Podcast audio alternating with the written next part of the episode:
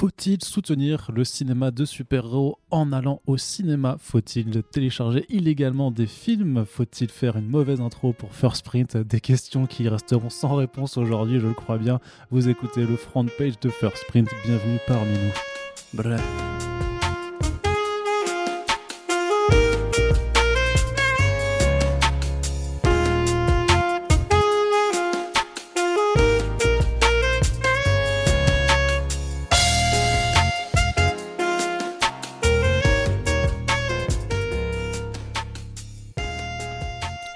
Après cette intro catastrophique complètement improvisée qui euh, vous rappellera euh, à chacun et chacune que euh, oui, l'écriture, ça se travaille, hein, bien entendu. Voilà, je le prends pour argent comptant. nous sommes heureux de vous accueillir dans ce nouveau numéro de First Print, votre podcast comics préféré de la Terre entière, selon le dernier sondage IFOP paru dans le JDD. Corentin est avec nous, bien entendu. Oui, bonjour. Puisque selon ce même sondage IFOP, Corentin est le deuxième chroniqueur préféré dans, chez First Donc c'est assez, assez Deuxième. Ouais, bah, T'es sûr Ouais, complètement. tu vas bien Je vais voir ce sondage. Il est, bah oui, bah écoute, est-ce que tu vas bien Je demande un recount, comme dirait un mec blond. Hein. Oui, et moi j'écris en, en caps lock que je suis le meilleur, je suis le chroniqueur préféré euh, des, euh, des auditeurs et des auditrices de First Print. Corentin, je te demandais donc comment ça allait, vu que tu ne veux pas répondre. Ça va euh, voilà, j'en déduis que ça va très bien. Nous sommes aujourd'hui réunis une nouvelle fois pour vous causer de l'actualité des comics et de leurs adaptations. C'est le deuxième front page du mois de novembre. Et pendant qu'un petit chat roux est en train de défoncer mon sac, nous allons embrayer tout de suite sur une première question. Corentin, un petit point avec euh, les nommés comics du FIBD. Euh, je pense que ce sera un petit peu le sujet de discussion puisque voilà euh, le comité, le comité de, donc, du Festival international de la bande dessinée. Alors le festival international de la bande oui c'est ça tout à fait oui, j'ai cru, non j'ai cru que je j'ai cru que je m'étais emmêlé les pinceaux. donc euh, a, a, fait une conférence en ligne euh, en, début de semaine à l'heure où on enregistre ce podcast pour présenter euh, les différents nommés parce que voilà c'est une édition un petit peu particulière hein, pour 2020 puisqu'elle se déroulera en deux temps. Il y aura une première on va dire une première une première tenue en fait au mois de janvier un petit peu comme d'habitude où il y aura notamment une exposition pour Emmanuel Guibert qui sera proposée. C'est là aussi où vont être remis les fauves.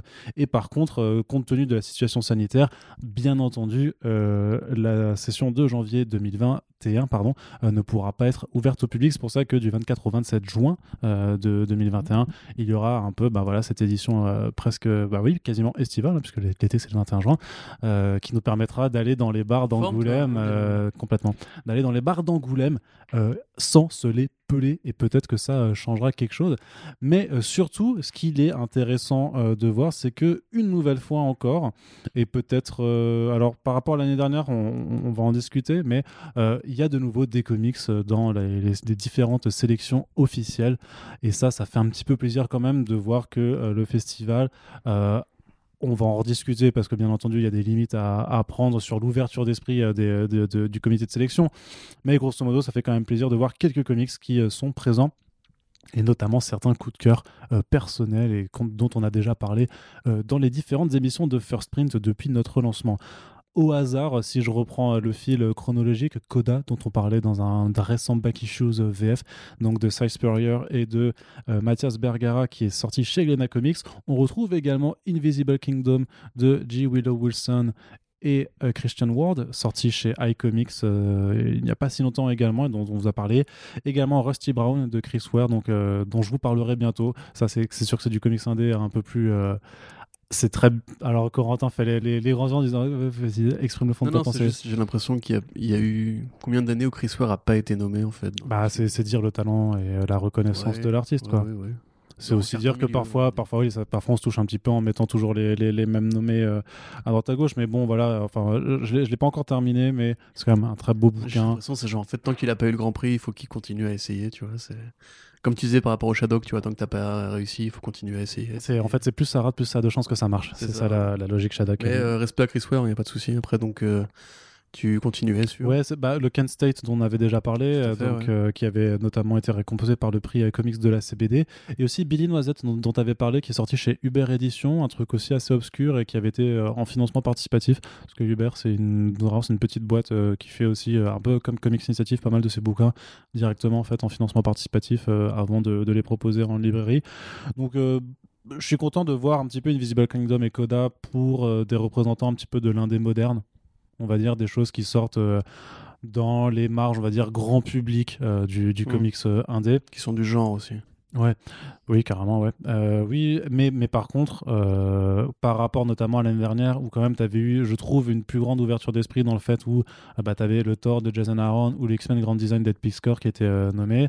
C'est-à-dire que euh, alors je sais pas si c'était la première fois non plus, mais en tout cas ça m'avait assez marqué de me dire que pour une fois on voyait du comics de super-héros quand même au FIBD qui est quand même assez rare euh, pour, pour le noter. Or euh, bah, cette année on va un peu se, se coucher là-dessus. Après il y a d'autres titres hein, qui, nous, qui nous parviennent, notamment le fait que Coda, Billy Noisette et Kent State sont aussi nommés pour le prix Fauve des lycéens. Donc nos lycéens ont du goût, ont un petit peu de goût quand même. Ah là là là surtout là. pour Coda, je suis, personnellement je suis vraiment content parce que je sais pas si ça s'est vraiment entendu. Mais euh, voilà, ça fait quand même du bien d'avoir d'avoir cette BD là-dedans. Euh, autrement, tu as un prix jeunesse 12-16 ans qui était anciennement une sorte de prix euh, Young Adult qui accueille le Middle West de Scotty Young et Rory Corona, Oh, publié chez Urban Link.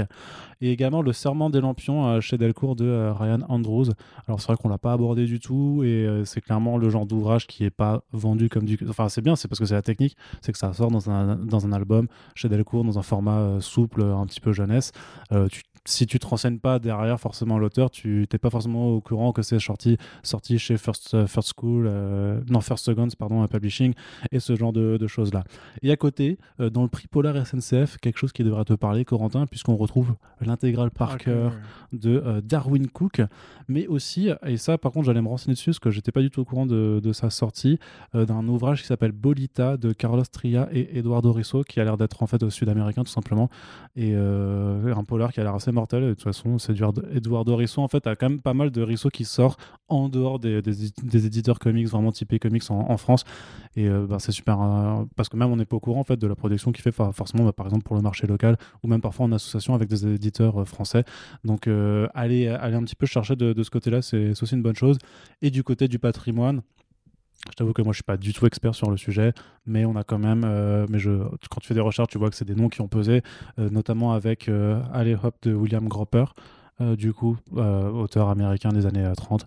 Donc euh, je sais pas si soit c'est ton domaine d'expertise, euh, moi, pas du tout. Les années 30, euh, pas trop. non. et aussi l'éclaireur de Lindward, donc euh, une intégrale du coup de, de- de recueil de nouvelles de, ce monsieur, sorti chez Monsieur Toussaint Louverture, qui est un éditeur qui a le bon goût de faire très peu de choix, enfin pas très peu de choix, plutôt de, faire peu de volume de Ouais. publication, mais quand ils publient quelque chose, généralement c'est du bon calibre. Ils ont fait justement le Moi ce que j'aime c'est les monstres d'Emile Ferris, Qui a là. eu un, qui a eu un prix justement à Angoulême euh, il y a deux ans maintenant, je crois. Et également, ils sont en train de publier l'excellent euh, Mind Management de euh, Matt Kint, dont on vous reparlera très prochainement, puisqu'il y a le troisième tome qui arrive en janvier prochain. Donc, ça permettra de revenir sur l'intégralité de cette série. Corentin, voilà, je t'ai fait un petit peu le listing.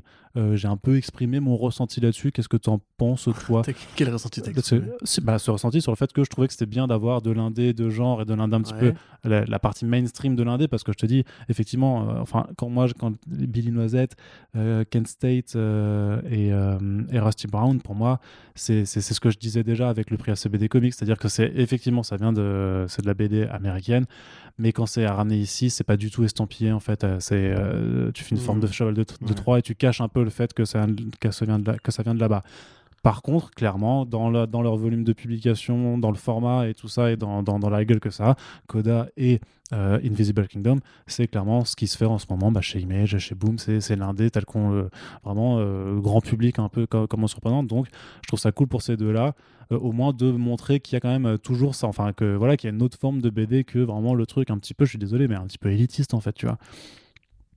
Bon, euh, attends, je comprends pas. Qu'est-ce Bah, que tu veux dire euh, que Rusty Brown, Kent State, Billy Noisette, Ah, c'est que très très élitiste, euh, quand même. Ouais, mais dans- du coup, il n'y a, dans pas, l'approche.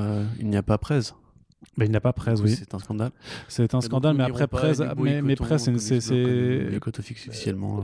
presse, c'est, c'est- ça date de 2016, quoi. Donc euh, alors, même si c'est sorti en juges d'édition 2020. française. Il y a des restaurations aussi, tu vois, qui ressortent euh, comme ça. Oui, mais je pense qu'il y a quand même un impératif. D'accord, ok. Alors si je te euh, dis carbone et silicium, Oui, mais ça, par contre, c'est un scandale. ça c'est un scandale. Ça, c'est, un vrai scandale. Euh, Très honnêtement, euh, c'est un petit peu comme les Eisner Awards à une certaine époque. Quand, on, quand moi j'ai commencé à lire des comics, j'écoutais un petit peu les palmarès des Eisner, qui étaient un peu considérés comme la cérémonie la plus prestigieuse des- de la bande dessinée aux États-Unis. Bah, ça l'est. Hein. Oui, ça l'est, oui. Il n'y a pas plus prestigieux. Et pas plus prestigieux. Parce qu'il n'y a pas tant d'autres cérémonies, en fait. En fait, si tu veux, c'est que j'allais dire que c'était prestigieuses aux États-Unis, Mais t'as dit. comparativement à la France, avec le festival d'Angoulême. Donc, Ouais, mais laisses en fait, je te coupais. je te- couilles, non, non, mais je couilles, te, je te casse les couilles. Non, du coup, je te c'était sur le considéré. vas-y, Billy Noisette. Parce que c'était pas considéré, c'est juste que ça l'est, factuellement. En fait, Ah, les faits, monsieur. Incroyable. Bah oui. Super. Voilà, du coup, c'était. hein. T'es ah, vraiment. Heureusement que t'étais là. Non mais tu vois, le truc c'est que nos auditeurs et nos auditrices ils se disent ah oui Arnaud il a raison là ça, fait, très longtemps pour une seule blague pourrie là. Ça Je peux continuer Non. Donc effectivement à l'époque justement quand je regardais un petit peu ce qui était euh, ce qui était nommé chaque année, donc c'était un petit peu avant la révolution Image Comics, euh, je voyais quand même beaucoup de, enfin, très peu de séries, grand public, très peu de super-héros, etc. Et en fait c'est vrai que la bande dessinée, un petit peu comme le Festival de Cannes, justement, on, pourrait trouver que le Festival de Cannes manque un peu d'ouverture d'esprit ou ou manque de réalisateurs très grand public ou d'œuvres qui parlent aux gens euh, pour se concentrer sur un, cinéma d'auteur qui est vraiment plus rare, plus précieux, plus, euh, plus compliqué à vendre à Madame Michu, etc. Je La- pense que la la, bande fameuse dessinée- Madame la Michu. fameuse Madame Michu, exactement. Madame, Madame Michu aux États-Unis. Euh, là, je pense que c'est pareil, tu vois, c'est le festival de la, international, de la bande dessinée. Lui, il a un jury qui récompense d'abord ce qu'il considère comme étant de la qualité. Euh, libre à chacun après de trouver qu'effectivement il y a de l'élitisme ou pas, mais le problème de ces cérémonies, c'est qu'il y a toujours un. Enfin, quand il y a une sélection, il y a toujours des gens qu'on aimerait bien voir dedans et qui, ne- qui ne s'y retrouvent pas, tu vois. Donc, euh, moi, c'est comme pour Kent State, c'est que je dis pas que les BD en question sont mauvaises.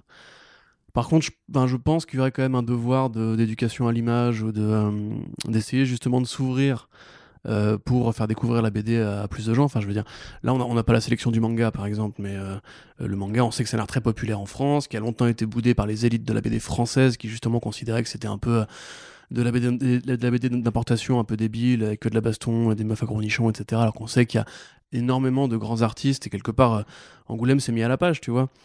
Euh, les comics, j'ai l'impression que c'est pas encore tout à fait clair pour eux.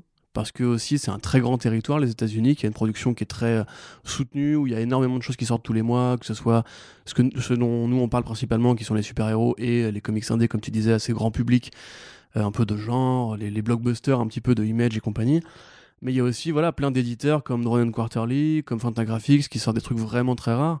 On a parlé récemment de Movable Oof, par exemple, c'est des trucs qui vraiment, euh, c'est limite bizarre que ça arrive en France. On se demande même à, combien ça tire vraiment. Donc Angoulême euh, essaye de mettre ça en avant, moi je trouve ça à la fois bien et à la fois euh, frustrant parce qu'effectivement il y a des auteurs comme Babley, enfin même si voilà est-ce que c'est du comics, je sais pas, mais enfin c'est pas du comics américain en l'occurrence. Ah, après, ouais, c'est vrai que nous, on, on l'a fait en ouverture de, euh, de First Print aussi, parce que ça reste, on va dire, un graphic novel que la- le label 619 revendique ses influences euh, pop culture dans, dans, ce qu'ils font euh, de- depuis le lancement, et que c'est pas déconnant, en fait, d'avoir. Ouais, ce genre de titre un petit peu dans, dans, dans cette mouvance un peu parce que ça, ça brasse énormément de, de, Mm. de genres. Mais par contre, au-delà de ça, au-delà de ça, euh, t'as quand même la prestation artistique de Mathieu Bablet dedans, le fait que l'album a quand même été. Alors, je sais pas si, euh, si c'est parce que tout le monde le dit qu'il faut que ça devienne vrai, mais enfin, je- je- il y a eu, euh, enfin, il y a eu un, un accueil unanime en Non, fait là-dessus. Bien sûr. C'est Enfin, pas- un énorme titre, tu vois, c'est au-delà de, nos de notre propre T'as eu le considération. croisé euh, Vis Savage Shores et Mathieu Carbone et Silicium qui ont fait la rentrée de cette année. Et tout le monde s'est accordé à dire que c'était les deux titres les plus importants à lire, euh, point. Tu vois, il n'y a, pas- y a pas eu de débat ni rien. En tout cas, D'ailleurs, je, je suis en train juste de, de, de, Oui. de regarder de nouveau la sélection officielle, mais y a, y a- dans la sélection officielle officielle, euh, sauf, sauf erreur de ma part, il y a n'y quasiment a pas, de manga en fait. non, il n'y a, pas de manga en fait. Non, non, justement, nous on est bien. Enfin, on a, on a Coda, là, on a, on a Coda Invisible, Cake mais. Et, et Kent State par, par exemple, mais y a, en termes de manga pur et dur, euh, Ouais. euh, c'est compliqué. Bah, c'est peut-être aussi une année. Euh, T'as Space Brothers de euh, Pika, tu vois, et. Ouais, ouais. Peut-être que justement, après, quand Angoulême compose avec ce qui est sorti cette année, il y a beaucoup de BD qui ont été annulés, décalés, etc. Bon, Bah, en Euh, fait, il s'est passé, il s'est passé, il s'est passé quelque Oui. chose, par contre, vraiment, euh, et pour le coup, qui Allez, est. Dis-moi, euh, putain, tu vas me dire oui.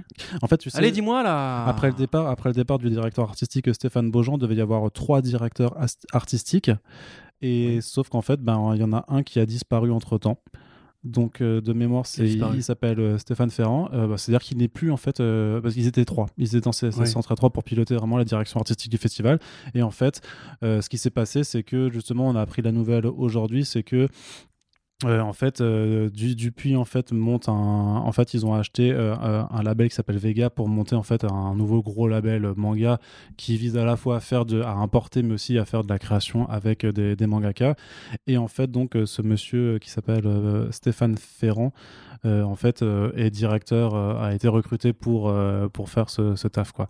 Dans ce rachat de label, sachant que au-dessus, ben, il y a Stéphane Vaujean qui est l'ancien directeur artistique du FIBD. Et en fait, bah, le truc, c'est que bah, a très certainement, je lui fais pas de procès d'intention, mais en gros, il avait ce poste qui lui été offert.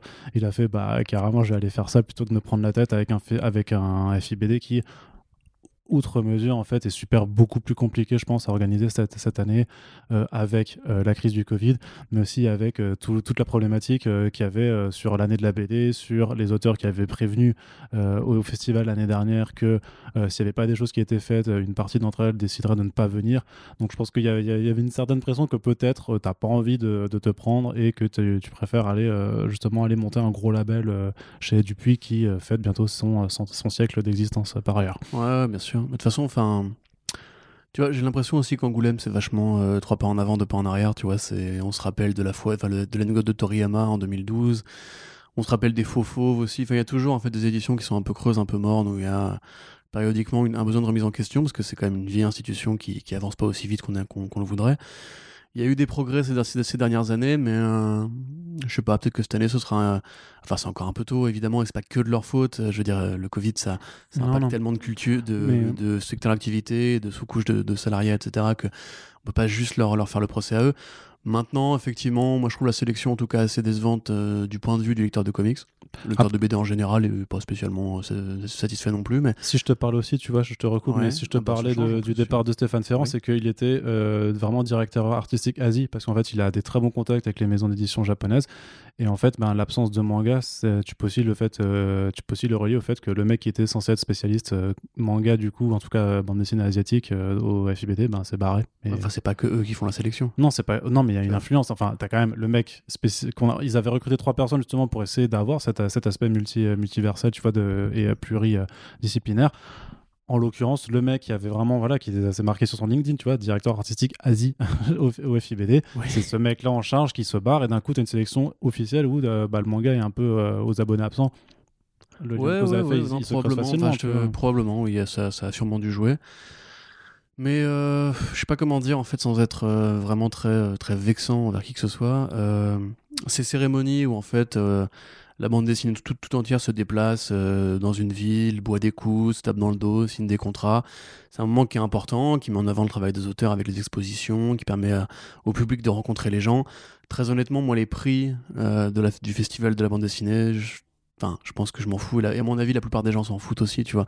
Angoulême, c'est cool pour aller se faire dédicacer des bouquins, pour rencontrer les auteurs. Pour, nous, c'est bien aussi parce que ça crée un- une scène euh, émulation où justement tout le monde est là au même moment, tout le monde se parle. C'est un peu le, point qu'on fait chaque année euh, pour voir ce qui va sortir, quelles sont un petit peu les affaires du moment, etc. Mais pour moi, j'ai jamais vraiment acheté un bouquin parce qu'il y avait un fauve sur la couverture. Donc, c'est un petit peu comme pour les Ouais. Oscars, tu vois. C'est, les, pas- les Oscars, en fait, tu prends la sélection au global, tu te dis, voilà, quels ont été un petit peu le, le phare de création de l'année. Et puis après, quand, quand Green Book gagne le meilleur film, tu te dis, bon, bah, je m'en bats les couilles, en fait, tu vois. Et là, quelque part, c'est pareil. On sait, nous, que les comics qui sont sortis cette année sont, sont extraordinaires, comme chaque année, et même qu'il y a de plus en plus d'ouvertures, de plus en plus de très bonnes séries qui sortent, avec des, des éditeurs qui font un très bon travail. Euh, Est-ce qu'on aurait limite pas envie de faire, tu vois, je sais pas, les First Print Awards ou un truc comme ça pour, pour compenser Ouais, un peu euh, faudra- faudra préparer le ça pour, désintérêt euh, des élites pour les comics, tu vois, mais Mais on le fera l'année prochaine. On le Bah prépare voilà, bien en amont, et, euh, mais Voilà. on pourra le faire l'année je serai prochaine. président ouais. du pôle Asie, du coup. Non. Non. Du coup, non, ça. non.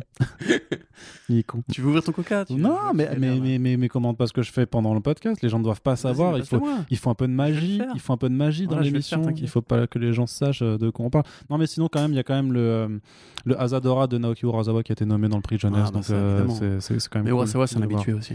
Mais euh, oui, c'est vrai. Oui, c'est vrai. Oui, c'est vrai. Tu vois, c'est comme Inoue. Ou, euh, Enfin, c'est ces mecs qui justement représentent un petit peu comme, euh, comme Chris Ware le- l'excellence un petit peu d'une discipline artistique. Ouais. Enfin bref, donc voilà. euh, moi personnellement, à part le, la non-sélection de Carbone et Silicium, je Enfin, je te, je te dis, à mon avis, c'est c'est une année tellement compliquée pour tout le monde que tu peux pas juger ça à l'aune des critères standards, habituels. Et au final, euh, comme tu dis, on ira boire des coups hein, l'été, on verra les lecteurs, on verra les, les auteurs, on verra les éditeurs. Tout le monde se mettra une motade dans le dos en espérant que ce sera fini. Et à mon avis, justement, si en juillet on arrive à avoir un festival dans Angoulême, ce sera une meilleure victoire que d'avoir. en juin. en juin, pardon. On a- sera déjà une meilleure victoire que d'avoir euh, tel ou tel prix, tu vois. Si le festival arrive à, à sortir de terre malgré le Covid, euh, enfin la Covid, la Ouais. Covid, la Covid. Bon, Voilà, très bien, Corentin. Merci. ça fait plaisir. Merci de cette la euh, voix du discussion. milieu, un peu, j'ai envie de. La troisième voie. C'est ça. Eh bien, on va continuer avec une partie d'actualité VO assez euh, prédominante. Et euh, justement, euh, je te parlais de la semaine dernière, enfin il y a, 10 jours, de la nomination de Mary Javins euh, au poste de nouvelle rédactrice en chef de DC Comics. Et si tu te rappelles bien, et sinon je vous invite à rattraper ce podcast si vous ne l'avez pas encore fait, je te disais de façon très naïve, puisque je, t'évoquais que après le départ de Dan Didio et le fait que Jim Lee était resté seul publisher euh, en, en place, c'était Mary Javins et Michelle Wells, donc c'était un duo de femmes qui avaient pris la- le, le poste par intérim de rédactrice en chef. Et du coup, quand Mary Javins était nommée seule euh, rédactrice en chef, je te disais, mais euh, Corentin, à ton avis, euh, que va-t-il se passer pour Michelle Wells? Et là, tu vois que je fais une très très bonne imitation Ouais, de, moi-même. bien. C'est incroyable. On Et dirait le- le vrai Arnaud Kékou. Eh hein, bien, c'est- eh bien, je te le donne. Alors, je te fais une question. Pour, euh, pour, pour 100 euros. À ton avis, Qu'est- Qu'est-il arrivé à Michelle Wells chez DC Comics elle a été virée. Bah, du coup, tu... ça marche pas. En fait. Ah merde, il y avait des, des propositions. Bah oui. Par réponse A, réponse B. C'est réponse ça, A. ouais, c'est ça. Merde, Je suis T'as désolé. complètement Attends, foiré. on va on revenir. Vas-y. Alors, Corentin, à ton avis, qu'est-il arrivé à Michelle West chez DC Comics A. Elle a été promue et elle est maintenant co-publisher avec Jim Lee. B. Elle continue à s'occuper des publications jeunesse chez DC Comics avec un poste juste des groupes éditeurs. Ou C. Elle a été virée. Il n'y a pas de D. Non, il n'y a pas de D. Parce que D, bah, D, D, D, la oui, ouais, mais on va pas commencer à citer. euh, C'était marrant à l'époque. Bah oui, mais il y a 20 Bah, ans. du coup, quoi. réponse, je sais pas laquelle. B, elle a été... Non, C, elle a été virée. C'est ça. Ouais, c'est ça. C'est Ah, elle a c'est été virée. ultime bafouille. Ouais, elle a été virée. C'est bon? Elle a été virée. Et oui, Voilà. C'était super. puisque ouais non je pense que les gens se sont dit waouh quelle mise en scène et tout euh, je pourrais euh, si, Ouais. si j'avais les droits des sons de qui veut gagner des millions je les rajouterais en post prod mais on n'en est pas encore là. On n'en est pas encore là. Non Michel West a été viré. Pourquoi? Bah, parce que DC Comics ça continue en fait de d'élaguer. Enfin c'est la maison mère AT&T c'est Warner Media aussi. En fait il, com- il continue de euh, de supprimer les postes qui sont considérés comme redondants, c'est-à-dire entre les différentes entités. Et donc, bah, ça fait des postes euh, qui, qui se barrent. Alors, c'est pas des gens. Alors, Michel West, peut-être celui qu'on avait le plus en tête, en tout cas du côté BD, français, euh, euh, parce que on, suit un petit peu cette acti- cette activité. Mais après, voilà, tu avais des personnes qui s'appellent, alors je les liste, hein, qui s'appelle Adam Phillips, qui était euh, directeur des services marketing chez DC, qui travaillait Ouais, depuis de 20 marketing. 20 26 ans, 26 ans en God place. Mais tu avais Stuart Schreck comme le, le- le personnage des, Ah, des films. qu'en- en allemand, ça veut dire moche, Shrek. C'est vrai. Voilà, vous le saurez chez vous maintenant. C'est vrai. Quand on verra le film. Euh, responsable des ventes qui travaillait depuis euh, 21 ans chez, chez DC Comics, euh, Fletcher Fuchang qui était euh, sur l'événementiel depuis 18 ans. En fait, le, le truc, c'est que euh, de ce qu'on comprend, c'est que les- ces personnes-là qui étaient en poste depuis euh, vraiment énormément longtemps, c'était surtout des gens qui étaient en contact directement avec le direct market, donc euh, les, les revendeurs euh, du marché américain, les comic shops, et ça alimente de plus en plus en fait des rumeurs qui voudraient que passé 2021, euh, DC Comics en fait commence vraiment petit à petit à se séparer de la vente de single issues parce que tu vois bien qu'ils sont en train de voilà de virer des postes qui étaient en fait les contacts directs avec les revendeurs. Alors personnellement, j'y crois pas une seule seconde. ça me paraît un peu gros quand même.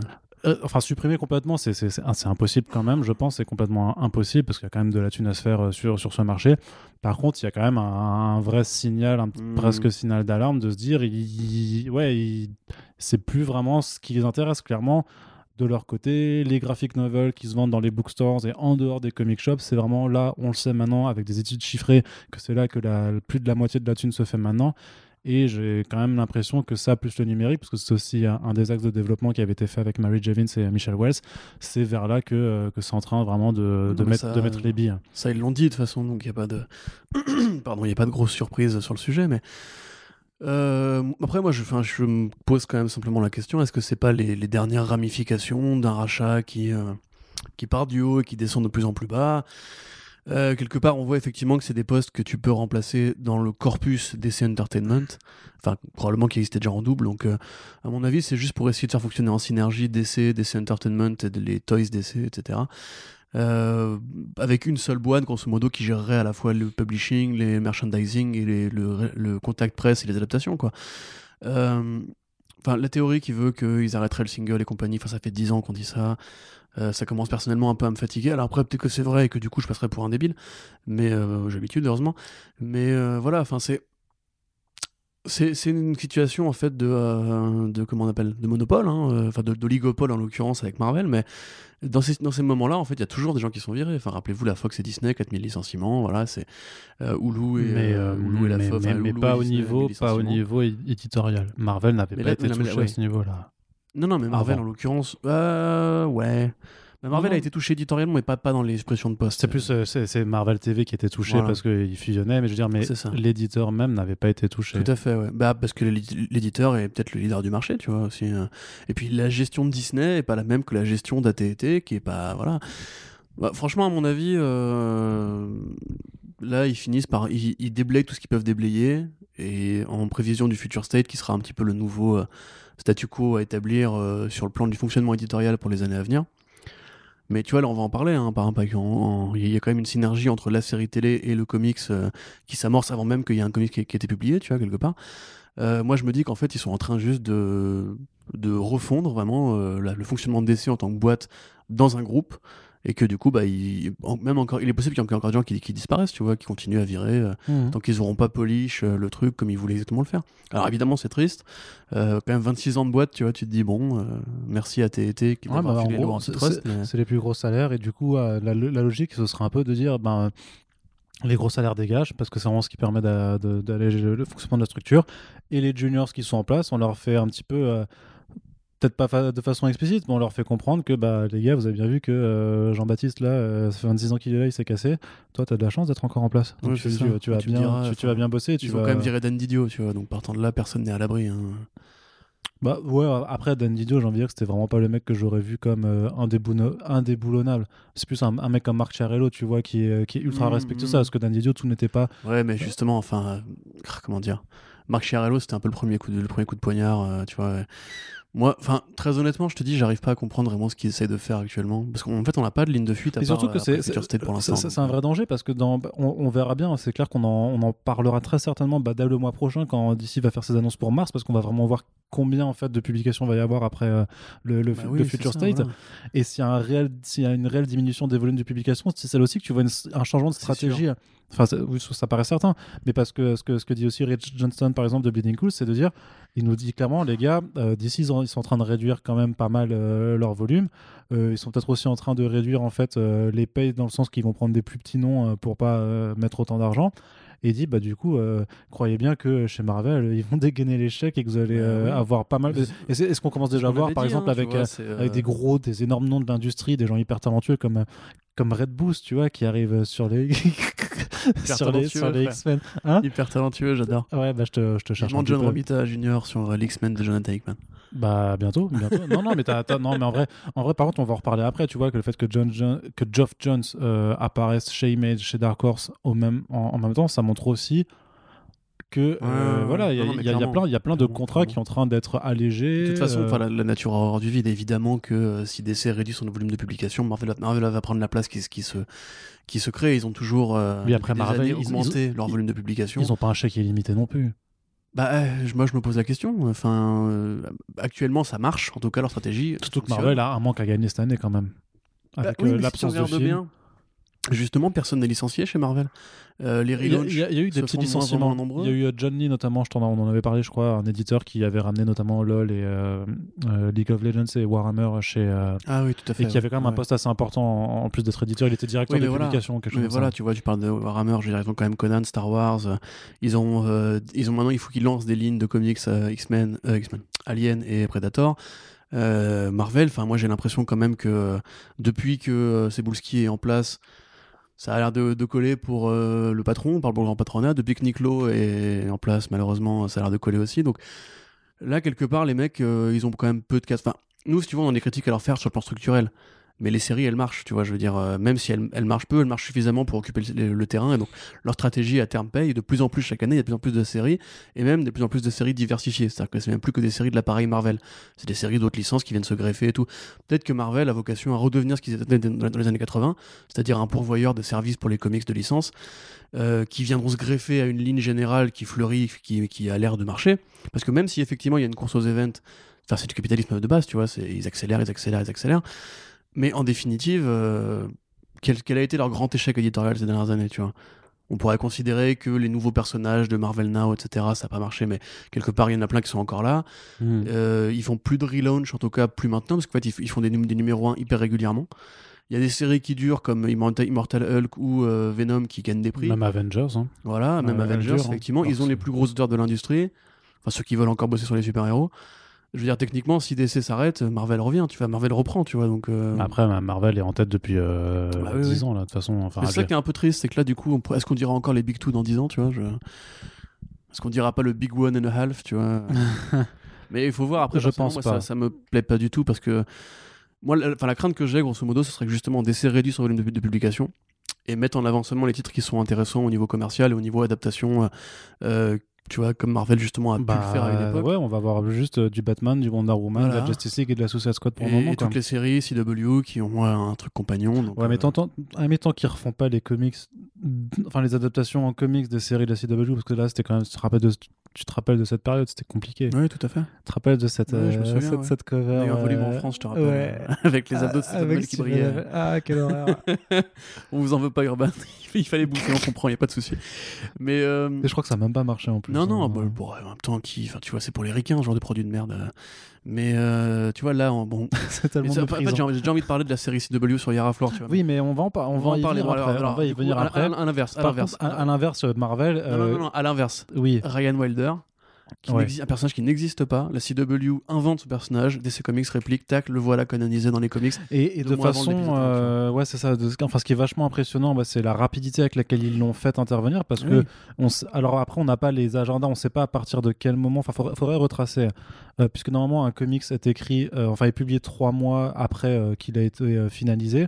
C'est-à-dire que l'écriture a été faite un petit peu encore en amont, on peut imaginer. Et il faudrait voir le timing par rapport à l'annonce qui a été faite du départ de Ruby Rose pour voir si tu arrives en fait à, par exemple, C'était euh, vers avril, je crois. hein.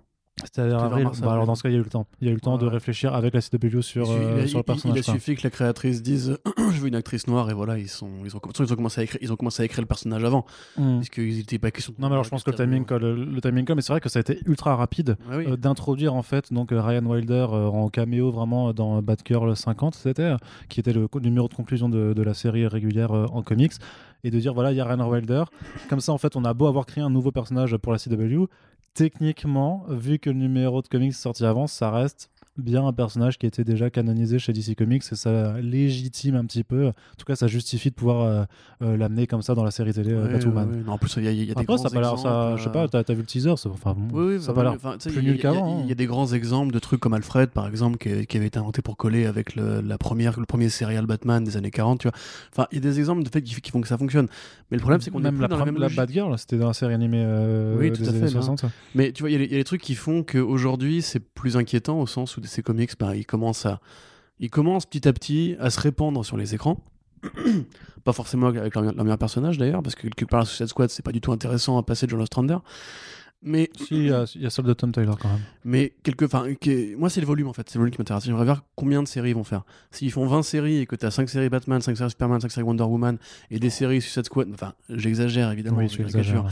mais grosso modo, enfin, rappelle-toi qu'à une époque c'était un peu ça. Hein. Oui, mais À rappelle-toi l'époque, qu'il y t'avais aura. l'arc Justice League versus Suicide Squad, tu vois, un truc qui servait à rien du tout. Putain, c'est vrai que c'était nul ça, Ouais, putain. ouais, mais enfin, mais rappelle-toi entre euh, entre euh, la sortie de Joker et de Birds of Prey, t'avais combien de Joker, combien de Harley qui sont tombés d'un seul coup, tu vois. Enfin, les mecs savent penser comme ça quand il faut, et quelque part le marché leur donne raison, donc il y a pas de raison qu'ils s'arrêtent.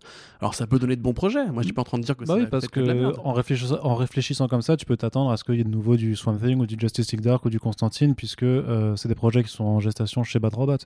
Donc Oui, ça peut être un, oui, ça peut être un mal pour un bien. Et puis rappelle-toi quand même Ouais. que euh, le gros, un petit peu le gros enjeu d'ici Comics en 2021, c'est le retour de presse, tu vois. Vraiment. Ouais, d'accord. Bah oui. Ah, d'accord. Mais quand même. Non, mais par contre, vraie, blague à part, euh, ce qui a fait, on en a déjà parlé, hein, ce qui a fait que Constantine était bien, c'est que Constantine est apparu dans le vide, tu vois. Ça a été créé par un mec qui avait une idée et qui après l'a développé sans impératif ni enjeu économique, qui a fait qu'on a laissé les artistes tranquilles.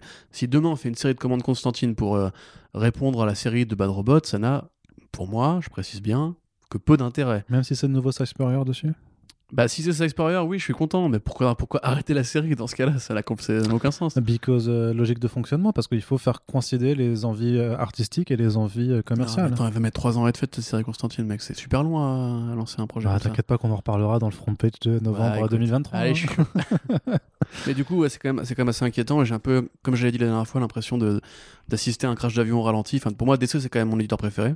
Je le cache pas, il hein, n'y a, pas de, y a pas de neutralité particulière. Fais gaffe, t'as des, des, DC dollars qui tombent de tes poches. Non, bah, tu parles. Ça n'empêche pas de dire qu'ils font de la merde quand ils font de la merde, tu vois. C'est juste que c'est les personnages qui, qui, me plaisent plus. Et quelque part, dans ce fonctionnement qui justement miserait sur la licence, euh, t'as combien de personnages que t'aimes bien qui disparaîtraient du jour au lendemain? Enfin, je veux dire. Euh, euh Starfire, tu l'aimes bien. Si la série Titans elle est annulée demain, t'auras plus de Starfire en comics. Ouais, non, euh, bah après Starfire en comics, ça fait quelques temps qu'on en, en, a plus trop. Oui, oui, c'est pas fou. Bah il y a les Teen Titans il y a surtout, y a surtout euh, Justice League Odyssey euh, dans la case que dans les Teen Titans, elle est plus, elle est pas dans les Teen Titans en ce moment. Et euh, Justice League Odyssey, ça, ça, a su se renouveler avec Dan Abnett, mais ça reste une série d'équipes où Starfire n'occupe qu'un seul petit rôle. C'est pas, c'est pas le truc rigolo que nous avait fait. Non, mais si tu préfères, dans ce cas-là, regarde Secret Six. Tu vois de quel Simon. Ouais. personnage très peu connu. Suicide Squad 2, John Ostrander, mais deux, on va dire, avec, plus, avec les plus petits personnages. C'était un succès surprise qui a donné un volume qui est maintenant est culte. Euh, il n'aurait pas existé si c'était une logique de franchise, tu vois, quelque part. C'est les comics se basent là-dessus. Swamp Thing au départ c'est rien, c'est un personnage mineur de l'appareil DC. C'est parce que justement il était mineur qu'on a pu laisser le, le créateur. il était pas mineur, il était scientifique. oh là là. oh merde. Je m'attendais à une blague genre mineur vieux, tu vois, mais, non, ok d'accord, carrément. Ah bah oui. je, peux plus rien dire là. tu m'as coupé la chic. Le Arnaud rigolo, le ah, hashtag. N'oubliez pas. Le Arnaud Brume là, il est incroyable. On continue du coup? Oui, oui, allons-y. Parce que justement, puisque tu parlais du fait de, pouvoir critiquer DC Comics, même, euh, même si tu aimes euh, DC et que tu as des, euh, des, des DC Jokers. ouais, voilà, on y vient. Donc la suite s'appellera Six Jokers. je sais pas. plus de plaisir. je crois que c'est ce que j'avais mis. J'avais mis ça en, intertitre. Euh, ouais, donc a priori, a priori, euh, Geoff Jones a bien une idée euh, pour faire une suite à Three Jokers avec. J'ai mis avec Gary Frank, mais en fait non, pas du tout, c'est avec Jason Fabok. D'ailleurs, non, j'ai pas mis avec Gary Frank dans mon, dans mon, dans mon déroulé, donc je dis n'importe quoi. Bref, Geoff Jones a dit, voilà, en interview, qu'effectivement, il y avait une suite prévue pour, pour Three Jokers. Alors, est-ce que ça va se faire réellement? Et Combien de temps vont-ils de combien de temps vont-ils mettre à la faire Ça, c'est encore un peu dans, dans l'expectative. Mais euh, à côté de cette déclaration, tu as toujours le même, hein, ce, fameux Rich, euh, Rich Johnston, qui annonçait déjà en fait que par rapport à, tout ce qui est relaunch de mars 2021 chez DC Comics, euh, tu aurais un, un one-shot en fait qui s'appellerait Batman Universe écrit par Geoff Jones, dessiné par euh, Jason Fabok, et qui serait effectivement en fait une, euh, un, nouvel épilogue en fait euh, au, déjà aux autres épilogues qu'il y avait présents dans Batman Three Jokers 3. Et effectivement, la bonne blague, c'est que si tu fais Batman Three Jokers 2, est-ce que ça fait Six Jokers? Ça, c'est 32 Jokers. ou ouais, ou 32. mais j'ai envie de dire techniquement, sans spoiler. de, de Joker, au final, il n'y en a, il en a qu'un, c'est un peu quand même le, le principe. Et donc, du coup, je vois pas trop. Mais même par rapport aux conclusions. Non, mais ça va être Joker qui va en Alaska pour retrouver euh, sa zoulette. Pour, Et là, du coup, Batman, il pète la gueule et après, il le tue à la fin. Et là, il dit à Alan, il fait après, t'as Batman qui regarde la caméra, qui fait un doigt à Alan Moore, qui a son, son masque, qui en dansant, tu vois, genre un mal les couilles. voilà. Je n'ai pas de meilleure idée. Non, mais c'est vrai, que tu peux. Euh, ouais, c'est vrai, il va, il va le choper, lui casse la gueule, et, euh, et après il fait J'ai depuis la première semaine, je savais quitté Batman. Joker qui fait quoi? Oh non, merde, les gars, etc. Non, mais franchement, qu'est-ce que tu veux dire de plus après cette fin merdique? Enfin... Même pendant, en fait, déjà, il avait rien à dire pendant les trois numéros. Les trois numéros, c'était deux numéros de surplace et un numéro, il se passait un truc. Mm. Voilà. je vois qu'on n'est pas bien là. C'est, ben non, mais c'est compliqué. Mais, mais, mais, euh, après, ça, c'est, pareil, ça, ça s'est vendu. Ça s'est vendu. Il y avait neuf variantes par numéro qui étaient relative, enfin, qui étaient jolies puisque c'était euh, du coup euh, Jason Fabok qui les dessinait puisqu'il a profité du confinement, du premier confinement pour faire ben, plein de plein de couvertures variantes. ça a été quand même un carton dans les comic shops. Ça a quand même été les meilleures ventes de DC ces trois derniers mois. Ça va cartonner aussi quand ça arrivera en VF, puisque malgré tout, c'est Geoff Jones. Malgré tout, c'est Jason Fabok. Ça reste gars, plutôt bien dessiné pour, Ouais, euh, mais pour le sincèrement, quand, quand ça arrivera en VF, ne l'achetez pas, s'il vous plaît. Quoi. Y a- y a- On vous parle de BD 1D tous les mois, il y, y a de bien meilleures choses dans lesquelles investir votre, investir votre argent. Pardon. Euh, moi, très honnêtement. Mais même en euh, termes de Batman, hein, il y a- il y, a de meilleurs trucs que Street Jokers en, en ah, termes de. Tout à fait. Tout... Bah, D'ailleurs, il y a Tower One Volume 3 qui sort euh, l'an Tout à prochain. fait, en vois. octobre 2021. Ça, c'est une bonne nouvelle. Voilà, je suis, je suis vachement plus intéressé parce qu'on sait qu'il y aura Catwoman dedans, on sait que ça va être un peu plus, euh, un peu plus, comment dirais-je, euh, mesuré dans la façon dont ça exploite le mythe de Batman. Euh, très honnêtement, moi, ça m'intéresse beaucoup plus. J'aurais limite envie de dire à Geoff Jones, mais putain, mais travaille tes en en fait. Enfin, fais, fais ça, tu vois, plutôt que de faire très Joker. 6 ans entre Hearthstone Ouais, volume mais 2 c'est et volume de 3. ouf. C'est bon. C'est le seul intérêt, hein. tu vois, de- du projet de Free Jokers 2 s'il doit arriver, c'est que euh, on sait pas quand il va arriver. Bah, le truc, c'est que Ce si- si- s'il arrive en mars ou euh, au printemps 2021, pour le coup, ils auront vraiment carburé très, très Ouais, rapidement c'est dessus. c'est euh. pas un rapide, hein, Fabok. euh, Je... Ouais, mais je veux Je dire, on- justement, il avait fini Street Jokers pendant, pendant le confinement et c'est là qu'il a fait les variantes. Donc, euh, il y a rien qui empêche que pendant les six mois d'après, il se soit directement mis à ce. ce Est-ce qu'il aura envie, de... est-ce qu'il a envie de continuer là-dedans lui? Bah, J'ai pas mais, vu son mais- avis mais- mais je pense que mais je pense mais, mais Fabok euh, des interviews en tout cas de ce qu'il laisse transparaître euh, lui il est Ouais, content fout tu de ce vois qu'il dessine. ouais c'est c'est- c'est pas j'ai pas l'impression que ce soit un mec ultra attaché euh, Ah bah il a fait la Suicide Squad. Hein. hein? Si si, il a fait la Suicide Squad avec euh, Jim Lee dans les fillers du relaunch. ah oui non mais oui dans, dans les fillers euh, Bah, c'était, quand même, c'était quand même de la merde. non oui oui non non mais c'était de la- oui oui non mais bien non mais euh, c'est du, dire à wo- part ça, mais- c'est c'est du work for hire tu t'imagines bien que pour reprendre je sais pas enfin Mais est-ce qu'il fait, est-ce qu'il fait du les, les, les, les, euh, les- les mecs qui ont dû dessiner toutes les séries Wildstorm des New 52, tu vois, qui se regardaient dans la glace le matin en disant Ouais, j'ai dessiné la série Grifter et Team 7, euh, Ouais, je suis fier bon, de moi. tout, tout le monde n'est pas Fabok, tu vois. Je veux dire, euh, lui c'est un mec, si, il, il va voir Scott Snyder, il lui Oui, fait- mais il fa- fait, mais frérot, fa- faisons un franchement, en, en commun qui vendra 100 000 unités, il le fait, tu vois. Enfin, Bok, il a fait, il a fait les Detective Comics de John Lyman, il a fait la Dark Side War, oui, c'est vrai. ouais. il a fait le One Shot Swamp Thing de Tom King, tu vois, donc il peut faire un mais raison, Joker ouais, raison, il a des de effectivement. Mais non, mais justement pas. T'es un malade, toi. Enfin, le détective de John Lehman. euh, Mais c'était c'était vachement bien. Oh, ah, c'était sympa. Bah, Mais bah, toi, t'as pas lu de chou en fait. Hein T'as pas lu de chou en fait. mais, mais je compare pas ce qui est pas comparable. Bah, euh, c'est un- le même auteur. Qu'est-ce qu'il n'y a pas de Je comparable te dis, eh, t'as aimé les mondes de Ralph? Ouais, mais c'était pas aussi bien que 2001 l'Odyssée de l'espace, mais rien à voir, C'est pas le frère. même réalisateur. Ça n'a rien à voir, c'est pas le même réalisateur. Tu peux comparer pas- deux, c'est deux pas- films d'un même réalisateur. Non, mais alors, bah, bah alors dans ce cas, euh, N'importe quoi. t'as t'as pas, t'as aimé Heroes in Crisis? Ouais, mais c'est. Non, mais alors je, je te la refais. Ouais, Oui. t'as t'as aimé Heroes in Crisis Ouais, mais c'était beaucoup moins bien que Sheriff of Babylon. Bah oui, tout Bah, à rien à fait. Tout à fait. C'est exactement ce que je dis, moi, tu vois, c'était beaucoup moins bien. Mais tu les compares pas parce que ça n'a rien à voir. C'est pas du tout le même exercice de style. C'est pas. Même auteur. Enfin, Mais t'en as c'est du work for eh, hire. Reprenons le sujet Et de l'autre côté, c'est de l'indé. euh, je suis désolé, c'est pas du tout la même perspective, les mêmes contraintes et le même concept- là, tu comparais. Non, mais. C'est deux séries de flics, tu vois. Chou, c'est une série policière. Mmh. Batman, c'est une série policière plus détective comics. Non, c'était pas ouf. Franchement, ouais. moi j'étais content quand Manapool a récupéré le truc après. Bref, Ouais. avec boucher la taux. En Bref. tout cas, voilà, une suite, bof.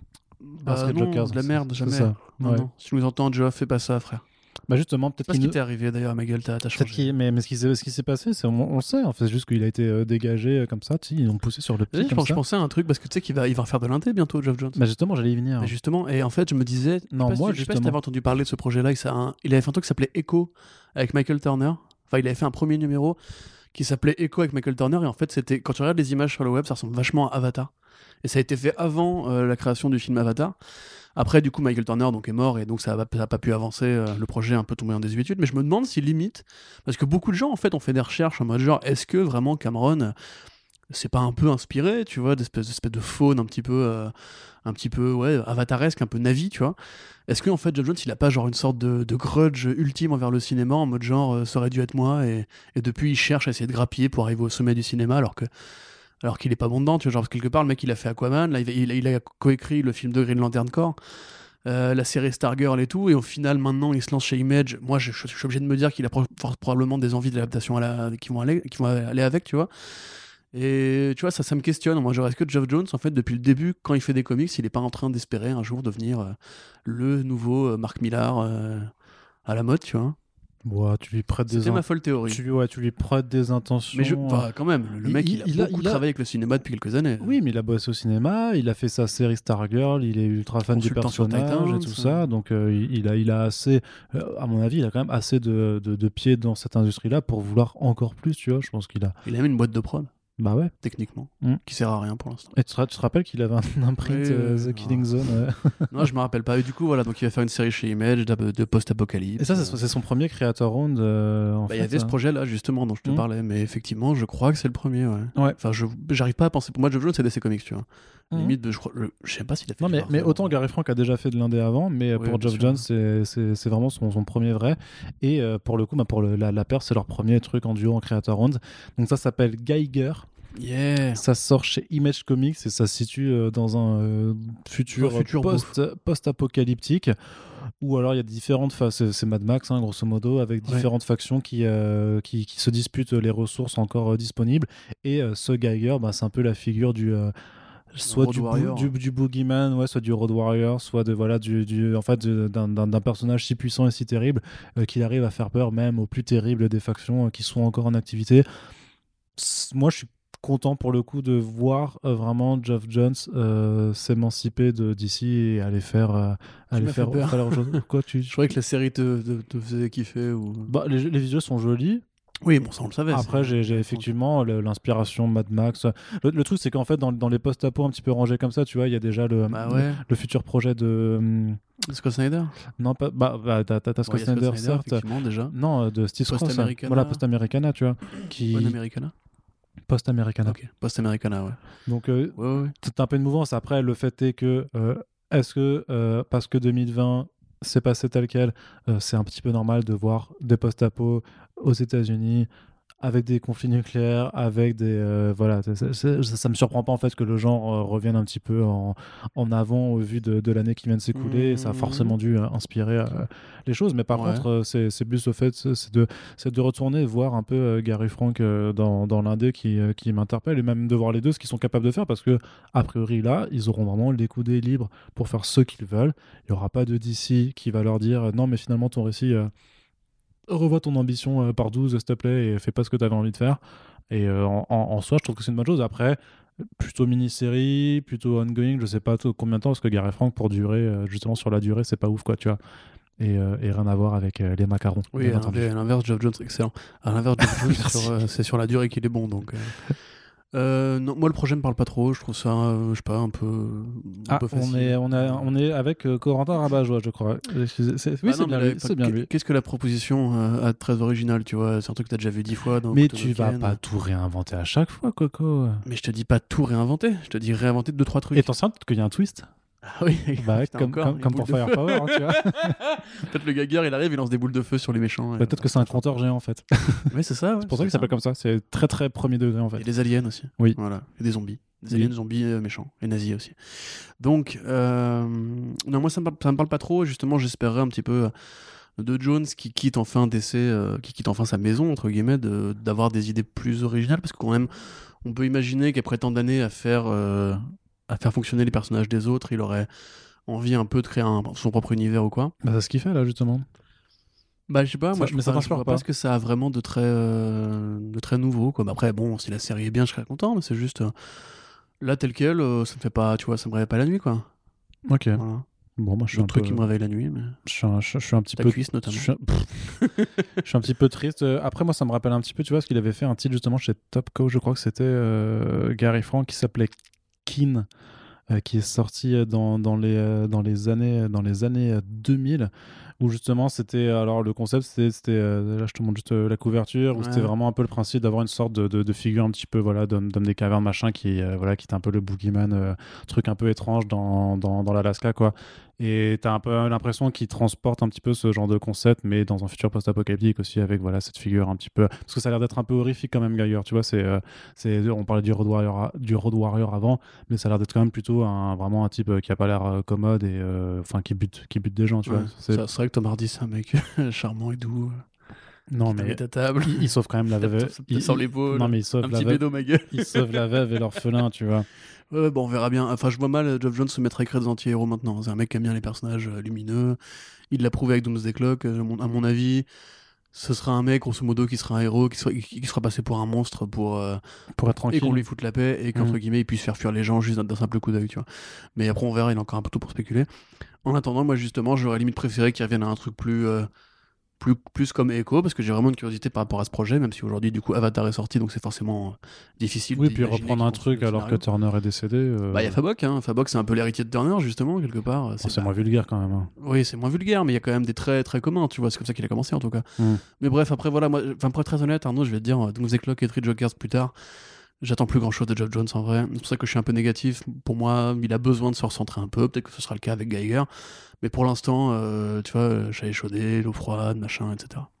Ok, très bien. Bon, bah écoute, euh, je, vais te poser, je vais te poser une question euh, plus légère, Corentin. bien le cul? Putain, quand tu sais. Ouais, je sais, je, je connais le programme, en fait, du vrai, podcast. c'est- ah, bah, du coup, tu, tu me casses mes Je suis transitions. désolé. Euh, du coup, je vais te poser une autre question. Ah. Est-ce que tu aimes le sexe, Corentin Oui, bah, comme tout le monde. Il y, a, Une réponse trop enthousiaste, là. il y a des gens qui n'aiment pas le sexe. C'est vrai, t'as raison, excuse-moi. Euh, respect à nos amis euh, asexuels.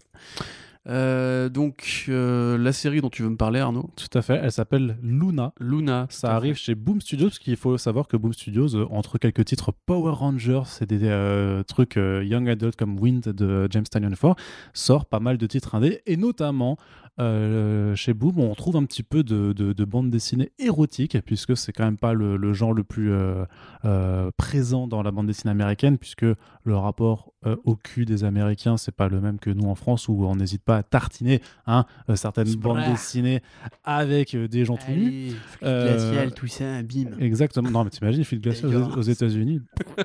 C'est justement, eux, c'était Oh, si, Ils euh, ont sûrement dû avoir des, des, des équivalents à un moment donné. Bah, genre. Oui, mais oui, non, mais c'est ça. Ce que je veux dire, c'est que eux, leur flux de glacial, c'était dans les années 60. C'était Ouais. les comics underground. C'était crado. Hein, Oui, oui. mais du coup, voilà, il y, a- il y a un titre qui est sorti il y a pas si longtemps, qui vient d'arriver en VF d'ailleurs chez Panini Comics. On vous en reparlera très bientôt, qui s'appelle Faithless de Brian Azzarello et euh, Ma- Maria Lovett. Je sais pas comment ça se prononce. Lovett, Lovett. Euh, je- C'est une italienne ou une, espagnole? Bah, je ne sais pas. Parce que Je crois que le Euh, double L en, en espagnol, c'est un IE.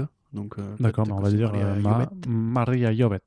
Euh, bref, euh, tout ça pour dire que Brian Azzarello et Maria Jovett ont fait donc euh, deux mini-séries Faceless, qui est donc un mélange de, de, de thriller, d'horreur et d'érotisme. Thriller érotique, Ah, voilà, un thriller érotique du coup. tout simplement. Et que, euh, ben, en fait, Maria va faire sa nouvelle série, euh, sa nouvelle mini-série en Creator Own, toujours chez Boom Studios, et que ben, l'idée c'est toujours de mêler un petit peu d'horreur, de psychédélisme et de cul avec donc cette série qui s'appelle Luna, qui se passe dans les années 60, avec donc une. alors, l'héroïne s'appelle. Euh, comment elle s'appelle Terra- Teresa, euh, qui euh, en fait rejoint une communauté hippie qui s'appelle de façon très, très simple la Family of the Sun, la famille du soleil, donc le, le temple solaire dédicace. Et Dédié les frères. ouais, pas, pas C'est ouf. pour vous. Ouais, pas ouf. RP. Et en fait, voilà, et le truc, c'est qu'elle pense joindre dans les années 60, voilà, un, un culte, une secte, comme il en existe plein d'autres, avec un, un gourou charismatique, des rituels, euh, voilà, on prend des drogues, de LSD, on fornique tous ensemble joyeusement. Sauf que elle se rend compte que bon, il y a quand même des sacrifices, tir- enfin des cérémonies qui ont l'air d'être un peu plus euh, bressons, comme on dit chez nous, euh, à base de sacrifices, euh, de rituels de sang et tout ça, et qu'elle va donc plonger dans un univers de plus en plus glauque. Et les planches qui ont été présentées annoncent quand même déjà C'est très joli. la couleur, effectivement. La variante de. euh, Alors, c'est Marie Frison, c'est ça? Jenny Frison, Jenny ouais, elle est incroyable. Après. Jenny Frison, c'est une cover artiste qui est vraiment euh, dingue. Et, euh, dingue, j'a- dingue, non, mais j'aimerais bien qu'elle fasse des. avec ce style-là, qu'elle arrive à faire un graphic novel. Je sais pas, ça peut être vraiment mortel. Mais je pense que ça lui prendrait euh, sûrement beaucoup de temps. Mais voilà, les, les planches de Maria Lovett qui ont été mises en ligne par Boom Studio euh, donnent le ton vraiment sur ce côté très hippie, avec des fleurs partout qui viennent vraiment juste ponctuer, enfin, qui parsèment littéralement euh, les planches, des couleurs très chargées. Une, voilà, une ambiance très, euh, bah, très années 60, Ah oui, effectivement, très. Vraiment, Ça euh, tue, quoi, j'ai envie de dire. mais ça a l'air mortel, ouais. Ouais, mais c'est pour ça, justement, là, il y a Faithless. Toi, tu voulais qui- en parler. hein. Il y a, exactement, il y a Faithless qui sort, là, comme tu en, tu en parlais. Quand la série avait été annoncée, on pensait que c'était euh, une lubie de Brian Azzarello qui voulait euh, parler un peu de cul, puisqu'en plus ça correspondait avec la sortie, enfin de cul et de sorcellerie, puisque ça correspondait avec la sortie de Batman, euh, aide-moi, euh, Black Label. Damned. Damned, voilà, exactement, où il y avait justement cette fameuse séquence de zigounette et un numéro, enfin une série qui parle quand même beaucoup de sorcellerie à Gotham City. Donc il y avait des, des correspondances, parce qu'effectivement c'est une série sexuelle, enfin une série érotique qui est graphique. C'est-à-dire qu'on voit euh, des kékettes euh, et euh, des foufounes. Pardon. Il faut dire que même, même aux Euh, États-Unis, Boom Studios, Faceless avait droit à des variantes ouais. explicites qui étaient du coup euh, scellées, enfin, dans des plastic bags euh, opaques. euh. Voilà, parce que c'est interdit de les montrer euh, en public, entre guillemets. Bah, le truc, c'est que tu vas, tu vas, tu vas ton comic shop si t'as 12 ans, que tu cherches ton Batman, ton Spider-Man, et que paf, t'as une meuf à poil euh, qui est à côté, tu Et fais ah, waouh. Bah, Et non, mais aux États-Unis. aux États-Unis. Alors qu'il y, a- y a des magazines avec des mecs avec des flingues sur la couverture. Arnaud. Oui, mais aux. États-Unis. On est aux États-Unis. Non, mais d'accord, ok. Donc, et moi, en fait, euh, en creusant un peu le profil de Maria Lovett, effectivement, tu vois que c'est peut-être elle, en fait, qui a eu l'idée de, de Faceless et qu'il avait peut-être proposé à Azzarello parce que Bah, tout l'érotisme Voilà. se retrouve dans toutes ces œuvres. Ce que j'allais dire, en fait, c'est qu'il y a une constante thématique de cette jeune- une, une femme qui passe à l'âge adulte et qui découvre sa sexualité en même temps dans un contexte un petit peu horreur, un petit peu, euh, un petit peu voilà, comme ces thrillers érotiques de Brian De Palma, comme ce cinéma un petit peu perdu euh, des années 70-80. Euh, un petit peu à la Basic Instinct aussi dans la façon dont que tu as d'interroger ta réalité, ta folie, etc. Donc euh, moi j'avais bien aimé Faceless, même si c'est très bordélique et vous, vous aurez la critique pour euh, que je puisse développer mon point de vue. Mais j'aime beaucoup ce qu'elle est, en tout cas comment elle dessine elle. Quelque part c'est peut-être l'intérêt du volume, parce qu'effectivement le scénario, si t'as déjà vu tous ces classiques-là du cinéma, si t'as déjà vu les Dracula un peu érotiques et tout, tout ce qui était Giallo et compagnie, c'est pas hyper original au niveau de l'écriture, mais euh, le dessin est vraiment euh, super agréable à l'œil. Et c'est un petit peu comme Mirko Andolfo, c'est cool de voir que justement il y a des nanas en fait qui font de la BD érotique, euh, que c'est pas graveleux, que c'est pas vulgaire, mais qu'il y a des thématiques comme ça qui se retrouvent dans leur œuvre un petit peu commune.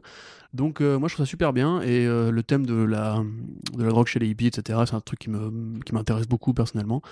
Donc euh, j'ai vraiment hâte et je trouve qu'effectivement ça confirme encore une fois, euh, si c'était s'il en était besoin, la bonne santé de Boom Studios vis-à-vis justement de tous ces projets en indé. Enfin, on, on a vu depuis quelques années que Boom Studios est un peu en train de devenir le nouveau Image Comics de 2011-2012.